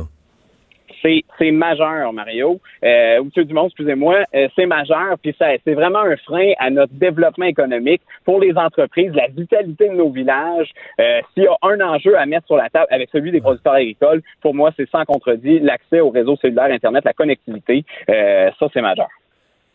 Le Bloc, comme défenseur euh, de la, de la loi 21 sur la laïcité, c'est quelque chose dont les gens vous parlent? Oui, euh, mais beaucoup sur le principe de dire, regarde, on veut pas être, on veut être respecté au Québec. On a une position sur la laïcité, les gens dans la région, puis toute l'absurdité de dire qu'on va payer avec la poche gauche quelque chose qui va être contesté avec notre poche droite, ça, effectivement, ça passe pas. Mais le discours a évolué beaucoup, même chez mes adversaires. Je sors d'un débat dans une polyvalente, puis j'en ai un autre à 5h15, donc ça, c'est le rythme aussi de, de- d'avoir beaucoup de terrain à couvrir, donc beaucoup de débats. On a 11 dans tout à faire, euh, et je fais mon huitième euh, dans, dans quelques minutes. Euh, ben là, finalement, personne dit qu'il va contester cette loi-là. Donc, l'enjeu est réglé grâce à la montée du Bloc québécois, puis ça, pour moi, c'est Mais le candidat libéral dit toujours pas ça, là. Ben, pratiquement, mais je veux pas lui dire des mots. Euh, je veux, je veux pas lui donner des mots, là. Mais euh, c'était, en tout cas. Avec qu'il appelle son beaucoup, chef, beaucoup, là. Beaucoup, beaucoup de nuances. Je, je, je- OK. regarde, je, je, je veux pas faire parler. Mais vraiment, j'ai été étonné du changement de ton entre le début de la campagne et la fin de la campagne sur Bon. cet enjeu-là, qui m'amène à me dire que c'est un enjeu qui est réglé. Vous me parlez du début de la campagne, puis là, on arrive dans la dernière semaine, donc à la fin de la campagne. Vous, au début de la campagne, ou même avant la campagne, quand vous avez euh, donné votre réponse, oui, là, je serai candidat pour le Bloc, je veux être candidat pour le Bloc, c'était loin d'être sûr que c'était gagné. Il y avait même, euh, si on remonte un peu dans le temps, il y a des gens qui disaient le Bloc, que ça va être peut-être l'occasion, de l'élection 2019 va être l'occasion de la fin ou l'occasion de la mort du Bloc, jusqu'à aujourd'hui où on prévoit quasiment une vague du Bloc. Pour vous, les perspectives personnelles d'être élu ont changé pas à peu près, là? Ben, je vous avoue que moi, ma réflexion date du mois de mars. Quand l'ancien député du Bloc, Marc Lemay, m'a approché, spontanément, j'étais un peu sceptique, mais j'ai vu le congrès euh, de reconstruction du Bloc québécois. Je l'ai regardé par la, par la télévision, puis je me senti interpellé. D'abord parce qu'il y avait un virage environnemental important, mais aussi parce qu'il cherchait des jeunes candidatures au Bloc québécois. Moi, je suis militant depuis une vingtaine d'années. J'ai posé des pancartes de Pierre Briand, que tu connais bien. Euh, et euh, là, je me suis retrouvé quelques mois plus tard, il y a- il y a quelques semaines, à, à poser les miennes. Mais Yves-François, moi, ma réflexion part de là. Euh, parce que c'est un grand orateur, un rassembleur, son charisme, effectivement, sa connaissance des dossiers. Moi, quand je l'ai rencontré, je sentais que c'est- on allait avoir une longue remontée tranquille. Je vous cache pas, quand je n'ai parlé à ma mère la première fois, elle m'a dit spontanément, ben voyons, le bloc, c'est mort, ça. Évidemment, aujourd'hui, elle me soutient puis elle est très, très contente de voir ça. Mais ma décision date du mois de mars, puis euh, j'ai été investi même dès le mois de mai parce que j'avais le sentiment que euh, le véhicule du Bloc québécois était pertinent. Êtes-vous optimiste pour une grosse vague en faveur du Bloc dans toutes les régions? Absolument. C'est clair, ça, comme réponse. Vous êtes optimiste. Euh, c'est quoi l'histoire, en conclusion? C'est quoi l'histoire que vous avez prêté votre manteau à Yves-François Blanchette? Ce serait peut-être un, un point tournant de la campagne, là? Ben, C'est vrai, fait, ça? Je pense qu'il l'a dit avec beaucoup d'humour, mais euh, on était au euh, restaurant chez Pascal à Ville-Marie et euh, parce que François a fait la tournée euh, de la région et, et bon. euh, Dites-moi pas qu'il qu'il s'était pas amené du linge approprié pour la BTB-Témiscamingue, non, non. Mais d'abord, d'abord, c'est un manteau recyclé de la campagne de 2015 qu'on m'a donné au Bon. début de la campagne. Et là, il y avait une, une entrevue à faire. Son veston était dans l'autobus. J'ai prêté mon manteau. Puis effectivement, après l'entrevue, il m'a dit non, non, je le garde. Il m'a prêté sa pine quand même. Fait que, euh, on a eu un échange de bons procédés pour garder les, les couleurs du bloc. Mais euh, ça part de là. C'est un manteau qui effectivement qui est magnifique, que les gens ont remarqué euh, partout dans la région, puis que là, qu'on peut remarquer partout au Québec. Euh, effectivement, c'est un beau clin d'œil. Euh, mais bon, la réaction des gens, parce que euh, Colin, il y a quasiment 1000 personnes qui ont, en date d'hier soir, en tout cas, qui avaient, qui, qui avaient apprécié ce commentaire-là Facebook. C'est c'est une anecdote de campagne qui est toujours intéressante. Alors, au lendemain de l'élection, assurez-vous de revoir votre manteau s'il est porte-bonheur. Hey, merci beaucoup, Sébastien Lemire. Euh, bonne chance pour euh, la fin de la campagne. Merci, M. Dumont. Au revoir. Le candidat Le retour de Mario Dumont, l'analyste politique le plus connu au Québec. Cube Radio. Autrement dit. C'est un hasard, mais c'est drôle quand même parce que je suis avec Gilles Barry qui connaît bien ce comté. Salut Gilles. C'est grand comté. Quand il l'énumère, ça me fait penser à une chronique ou un débat qu'on va faire, Mario. Ça va être les fameux réformes du mode de scrutin. Ah ça oui? donnerait ça au, au Québec, là, une grande Ouais. affaire là, qui, qui sera. Les gens en ville peuvent, mettons, je sais pas, quelqu'un qui habite à Longueuil peut pas s'imaginer. Mettons, mettons, mettons le député, il se place à Rouen-Noranda, comme bureau central. Il peut faire quoi, une heure et demie vers le sud? Puis Ouais?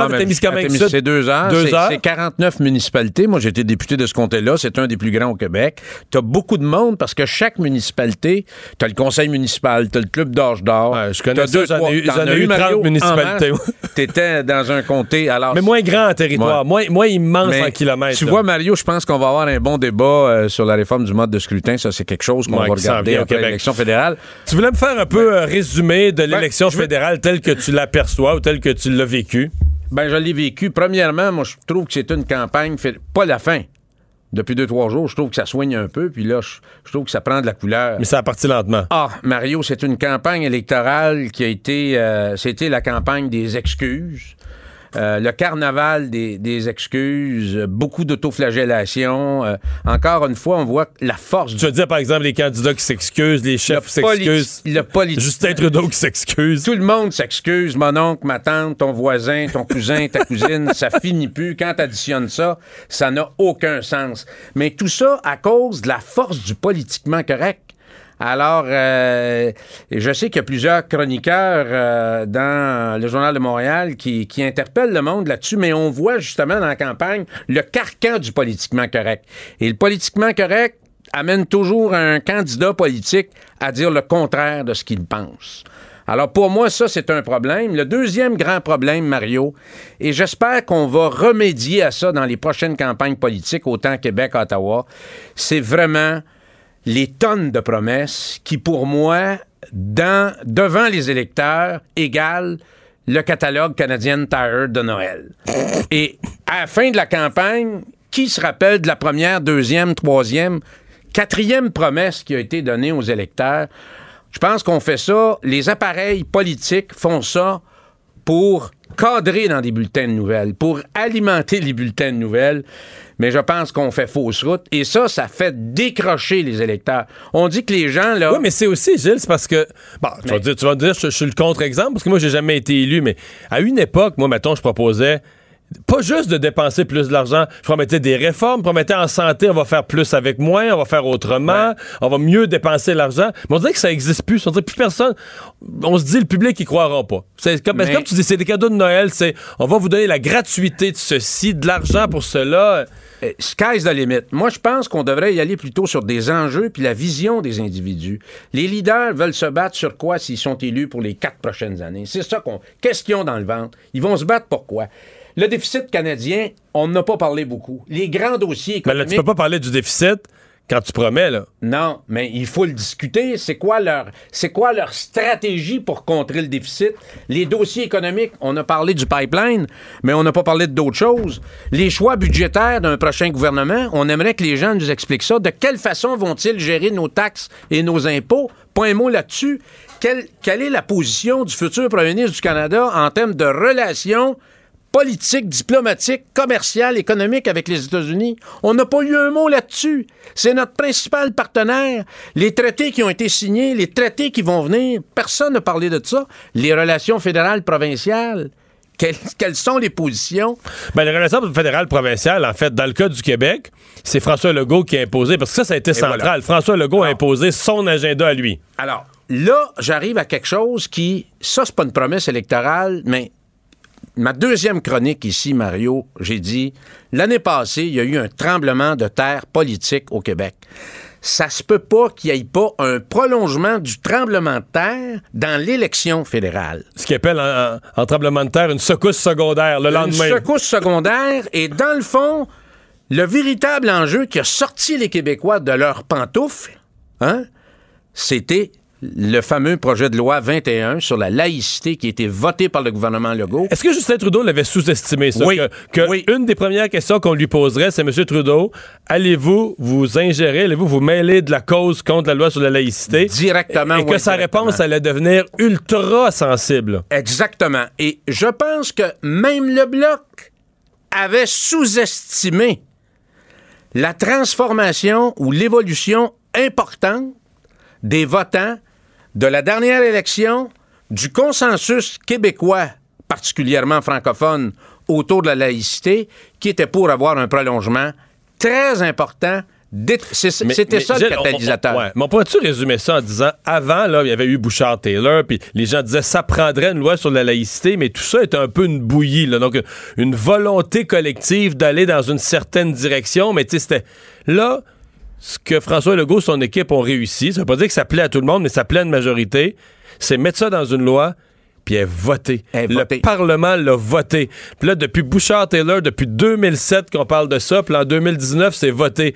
Fait que celui qui se lève, puis qui dit, moi, m'a tout rouvrir ça, m'a pogné le coffre, là, puis m'a tout rouvrir ça, ça plaît pas, là. Non, ça plaît pas, mais cette loi-là est plus forte parce qu'elle agit, comme je l'ai déjà évoqué, dans l'imaginaire collectif, comme le bien qu'a fait la loi 101. Alors, le, peuple québécois est maintenant gardien et porteur de, euh, ce nouveau socle pour notre société, c'est-à-dire une société... que tu dis, la loi appartient plus au gouvernement, elle appartient au peuple. Oui, puis là, on a vu qu'il y a du monde qui ont voulu essayer euh, directement ou indirectement de faire les fins finaux avec ça. Puis la population, elle voit très clair. Alors, quand je dis tantôt, c'est pas nécessairement des, des grandes promesses canadiennes Tire qui vont amener le monde à, à s'impliquer ou s'intéresser à un débat politique. Ça, c'est un, c'est un enjeu de valeur et on voit que les gens se sont impliqués. Je voudrais terminer, Mario, sur la grande déception de la campagne électorale. C'est Justin Trudeau. Justin Trudeau, la campagne de 2015, c'était tout un campaigner. On l'a vu, moi j'ai revu des... des, euh, des euh, je suis- retourné sur Google, sur les débats, il y avait de la swing, il y avait de l'élan, il y avait une énergie, qui, il y avait un enthousiasme.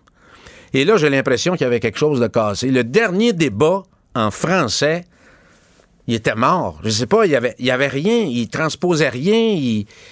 C'était pas il- le ouais. C'était je, pas je t'entends là-dessus, puis je suis en partie d'accord, mais j'ai aussi l'impression, Gilles, que les yeux et les oreilles du public ont changé. Je te donne. euh, tu sais, à un moment donné, à la dernière élection, il est allé faire du canot. Ouais. Le matin du débat. Hmm. Je pense que tout dans l'Ouest canadien. Un matin d'un débat, là, dans l'Ouest canadien, Ouais. je pense.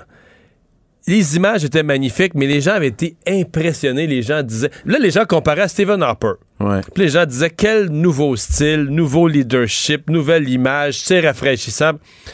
Là, il retourne faire du canot, là, la, la- c'est ce cette campagne-ci. Puis t'écoutes les- la- le même public, la même population qui dit Ah, pff, tu sais, trop de mise en scène. Sur quatre ans, là. Beaucoup. Trop de mise Trop en de scène. selfies. Trop de mise en scène, trop de selfies, trop d'images, trop de tout. Tu sais, euh, mettons, euh, mettre du crémage sur un gâteau, c'est bon, là, mais si t'en mets trop épais, ça tombe sur le cœur. Et c'est un peu ça que j'ai l'impression de M. Trudeau. Donc, euh, bon, peut-être que lui a pas le même, il a la fatigue du pouvoir, ou je sais pas, il a peut-être pas la même énergie. Mais je pense que le public a pas la réception, la même réception non plus.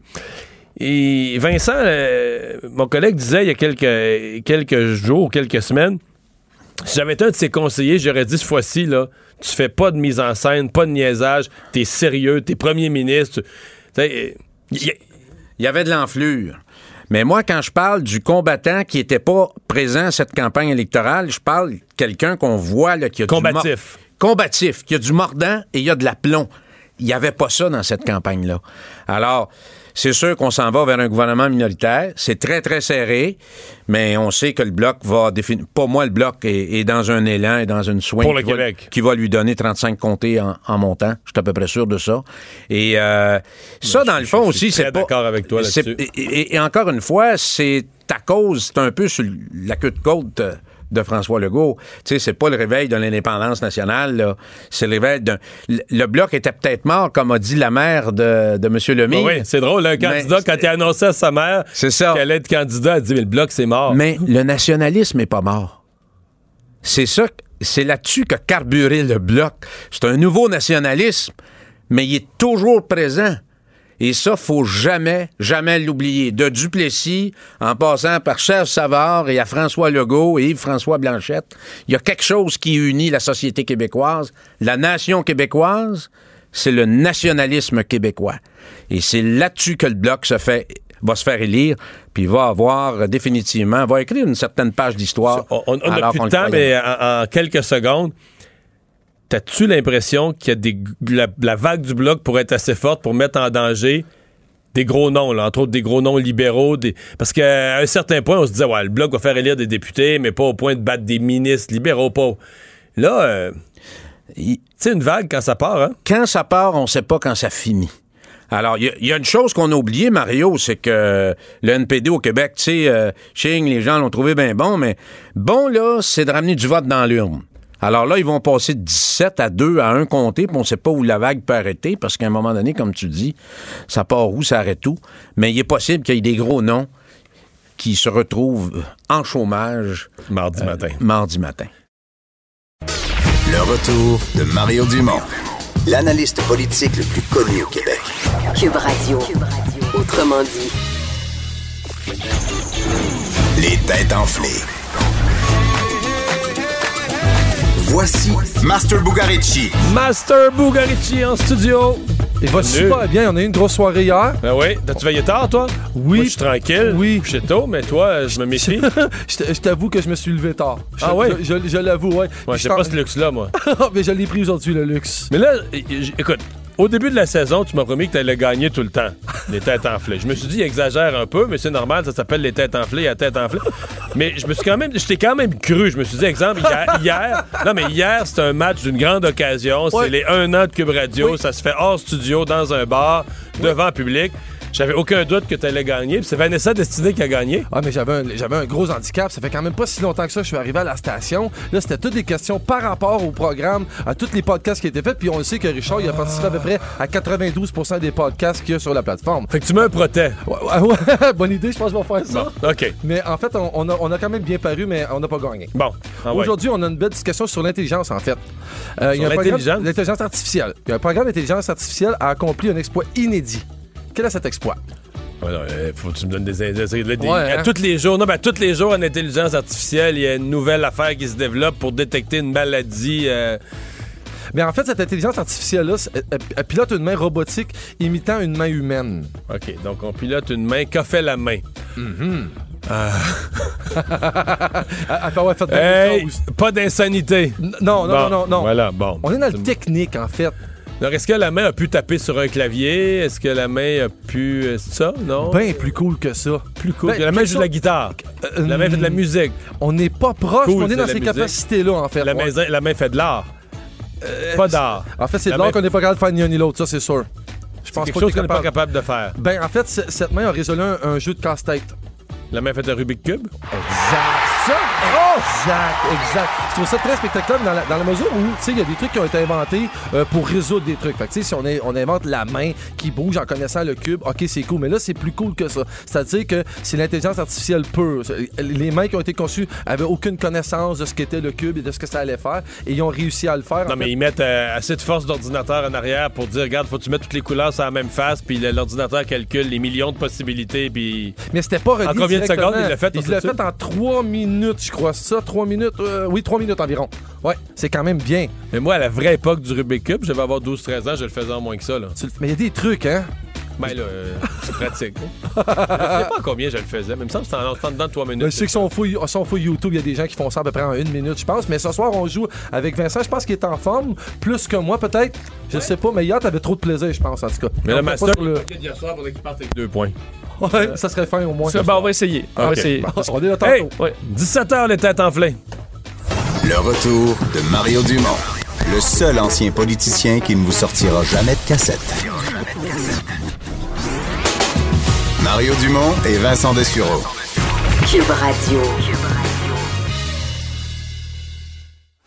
Le buzz de Vincent Dessureau.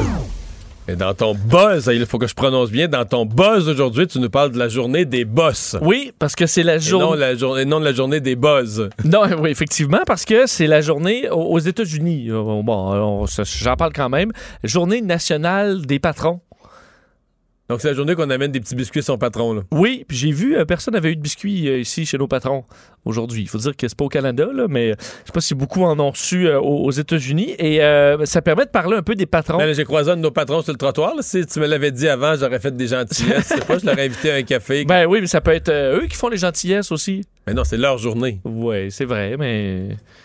Bon, alors ce que je voulais te dire, c'est que euh, ça a permis à CNN aujourd'hui de faire un dossier intéressant sur les patrons, euh, comme quoi, euh, d'un, les trois valeurs que les employés souhaitent d'un patron, donc les patrons qui nous écoutent, euh, ben, c'est important. Euh, Il y a trois valeurs. Il ne faut pas faire euh, 50 millions d'affaires pour être un bon boss, semble-t-il. Les clés sont assez simples. Trois choses simples. Trois choses simples. Euh, la confiance. Il faut que les gens aient confiance en vous. Ah, donc, il faut que le patron mérite la confiance. Exact. OK. Exact. Il faut que le patron soit respectueux. Alors, confiance, respect et le support. faut qu'il supporte ses employés euh, dans les jours difficiles. Ouais, alors, euh, confiance, respect et support, c'est les, les trois clés. Et ils ont fait un dossier sur votre boss vous haït, là. Ouais. Qu'est-ce que vous pouvez faire? Non, mais là, c'est la journée des patrons, puis CNN fait de la, de la- de la cochonnerie, ses patrons. Là. Ben non, au contraire, c'est comment. Peut-être que le, le boss a raison de vous haïr aussi. OK, oui. Alors, mais là, si vous voulez rebâtir ce, ce- ce- Sur de nouvelles sur de bases. nouvelles bases, quelques clés. La première étant arrêter de chialer. euh, auprès des autres collègues. Parce que souvent, on chiale sur le patron avec les autres collègues, mais ce que peut-être que les autres collègues, eux, l'aiment, le patron, et que ça vous donne une mauvaise réputation de, du genre négatif. Bon. OK? Alors ça, on, on- on élimine ça. Ensuite, commencez à étudier votre patron. Donc, on dit, essayez de voir qu'est-ce qu'il aime. Le, parce qu'il y a des Ça, faut faire, je faisais ça avec les profs, moi. Ah oui? Les étudier pour savoir qu'est-ce qui marchait? des-.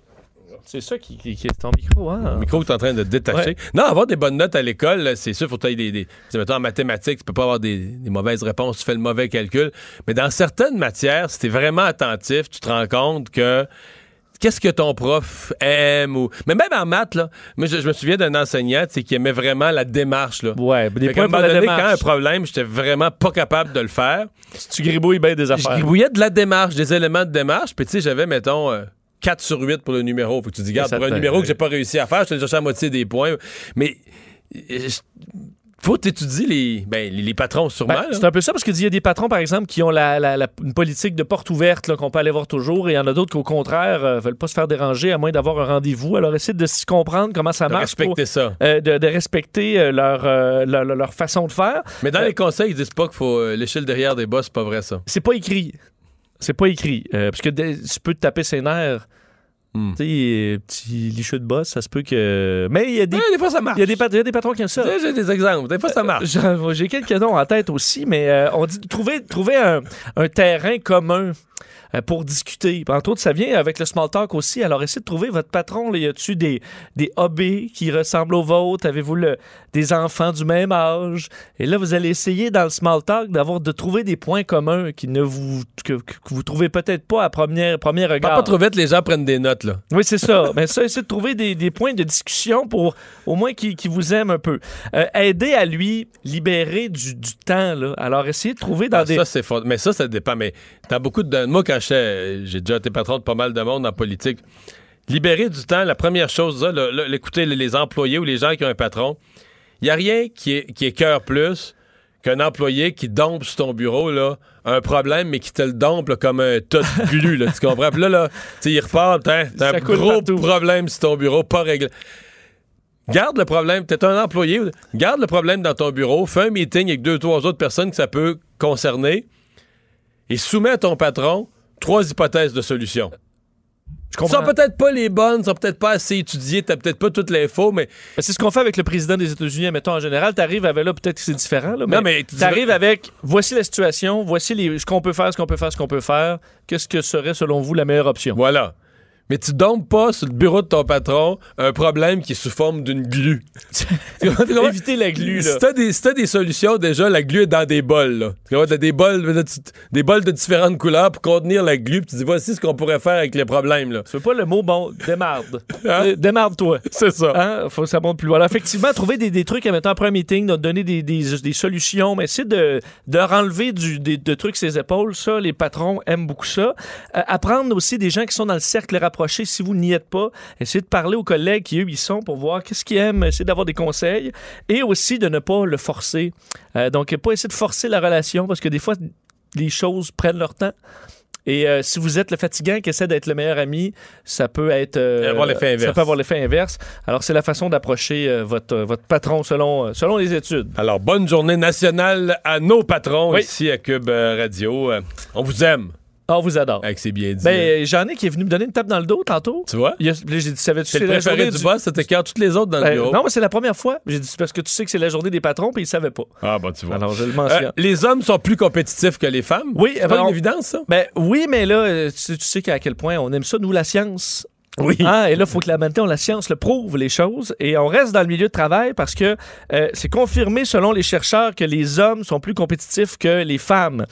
Et, ce qu'ils ont, et euh, ils sont prêts, à la limite, c'est ce qui est encore plus intéressant de l'étude, c'est que les hommes sont plus enclins à saboter le travail d'un autre homme que les femmes sont euh, de saboter que le c'est pas travail. nécessairement compétitif dans le sens sain et noble du terme. Non, c'est qu'on est prêt à euh, saboter s'il faut. À saloper. Mais on a, on a une bonne raison pour ça. Oui. Je vais, t'expliquer parce que l'université Bonn en Allemagne, eux ont fait, euh, tu avais un, du, du- du- du code à faire, du code informatique, et on donnait des points pour euh, la performance versus les autres. Ils ont pris des hommes, des femmes, tout le monde avait les, les compétences égales aux tests de rapidité et tout ça. Alors, tous les gens de, de force égale. Et tu pouvais gagner de l'argent si tu étais dans les meilleurs. Et tu pouvais aussi, c'est ce qu'on a rajouté, en payant un peu, saboter le travail des autres. Tu sais quoi? Faire défaire Ben, tu- ce qu'il avait tu fait. Du, c'est- tu pouvais payer pour ralentir ou saboter du code qui avait été fait chez les autres. Et ce qu'on se rend compte, c'est que euh, les hommes étaient beaucoup plus enclins. En fait, les femmes pratiquement pas là, de sabotage, mais les hommes Donc, sabotaient. les femmes se concentraient sur performer, point. Exact, parce qu'il y a deux solutions. Soit tu travaillais plus fort et tu étais concentré, ou soit tu étais concentré aussi à saboter le travail des autres. Ouais, parce que pendant que tu payes ou que tu t'occupes de cette C'est- démarche-là, tu tu travailles plus. pas. Exact. Mais la raison pourquoi les hommes font ça, il y a quand même une explication, c'est que les hommes surestiment à quel point les autres candidats vont te saboter toi. Tandis que les femmes, quand on leur demande, selon vous, là, combien d'entre eux vont te saboter ton travail, ils sont exactement sur le bon chiffre à peu près. Du bon, il doit y en avoir quelques-uns. Les hommes disent, ah ben là, c'est compétitif. Ils surestiment de façon On a l'impression que la masse va les saboter. Exact. Donc, pour se protéger, tu ben là, je vais me faire tant qu'à me faire saboter, c'est qui le cave, je vais y aller aussi. Ah, c'est intéressant. Alors, l'étude dit on devrait apprendre ça dans les milieux de travail, de savoir, euh, d'un, protéger les gens contre le sabotage. Fait que les hommes sont plus méfiants. Sont méfiants. Voient la nature humaine plus euh, À la, sombre. à la limite, un peu parano, parce qu'on se rend compte que c'est une, méfiance qui n'est pas toujours euh, réelle, parce qu'on surestime à quel point les gens veulent saboter notre travail et que ça nous amène à faire du sabotage dans certains cas pour des compagnies. C'est par exemple pas donner le- une information sur une réunion ou une information importante pour un travail et que les employés, les employeurs devraient faire attention à ça pour être sûr Mhm. que l'information se promène facilement pour éviter ça. Alors méfiez-vous de l'homme saboteur. Quelle question intéressante. Sommes-nous plus heureux qu'il y a 200 ans? Mais c'est sûr que la réponse, c'est non. là. Ben, Tout le monde dit qu'on aurait tellement aimé mieux vivre à une autre époque où les choses étaient plus naturelles. C'est oui, bon, ben euh, c'est une parce que tu sais l'étude sur le bonheur, c'est dur à, à faire parce qu'on n'a pas la même façon de le comptabiliser aujourd'hui qu'en 1840, admettons. Et une équipe a développé un algorithme qui étudie les livres qui sont sur, entre autres, la, la banque de Google. Google Books, c'est 8 millions de livres, c'est 6% des livres publiés à jamais. Puis on présume que les livres sont témoins d'une époque. S'ils sont tristes ou joyeux, les thèmes abordés, que ça, ça reflète une époque, ce qui est probablement vrai parce que, exemple, les livres publiés en temps de guerre sont très sombres. C'est exactement ça, euh, Mario. Ils ont pris plein de mots-clés, évalué un niveau de, de, sombre ou de positif, et ils ont passé dans cette machine-là euh, 8 millions de livres pour se rendre compte, et ils ont fait pour certains pays comme euh, l'Italie, les États-Unis, l'Angleterre. et tu vois vraiment une courbe qui euh, baisse de façon dramatique exactement. Ça montre un peu l'efficacité de leur système dans les moments de guerre ou les moments de drame, entre autres le, crash économique de 1929, par exemple, pour les États-Unis, des moments tragiques où tu vois le niveau de bonheur euh, baisser. Ce qu'on se rend compte comme conclusion générale, c'est que ça reste assez stable selon euh, le- le- les livres. Euh, en moyenne, sauf que l'une- une grande baisse lors des guerres et des grandes tragédies. Ce qu'on remarque par contre, c'est que le niveau de bonheur général de la population, dès que par exemple une guerre finit, là, le jour 1 après, ça revient tout de suite. Ça revient tout de suite. Ah, et ça, bon. ils ont trouvé ça intéressant Mais- à voir à quel point on revient Mais- rapidement à un niveau de bonheur. Mais le niveau de bonheur, la différence, c'est que les gens qui disent qu'ils auraient mieux aimé vivre à cette époque-là, oui. Si quelqu'un avait vécu, si quelqu'un de cette époque-là avait vu un film sur comment on vit aujourd'hui, on a besoin de se déplacer, il y a un moyen de transport pour manger, euh, la nourriture est à l'épicerie toute prête dans des comptoirs, il aurait capoté sur leur époque. C'est quand t'as jamais connu autre chose, mais je veux dire, on vit bien mieux. C'est vrai. Mais D'ailleurs, la hausse du euh, produit intérieur brut est quand même reliée au niveau de bonheur, à l'exception qu'une année moins de guerre équivaut à une hausse de 30% du produit intérieur brut en bonheur. Alors sachez-le, ben, on n'a pas de guerre, alors soyons contents. Merci euh, Vincent, merci à vous d'avoir euh, été là. La première de notre deuxième année. C'est vrai? oui. Bon- bonne année 2. Bonne année 2, on, l'a- on vient de l'amorcer. Euh, on se retrouve euh, demain 15h. Bonne soirée.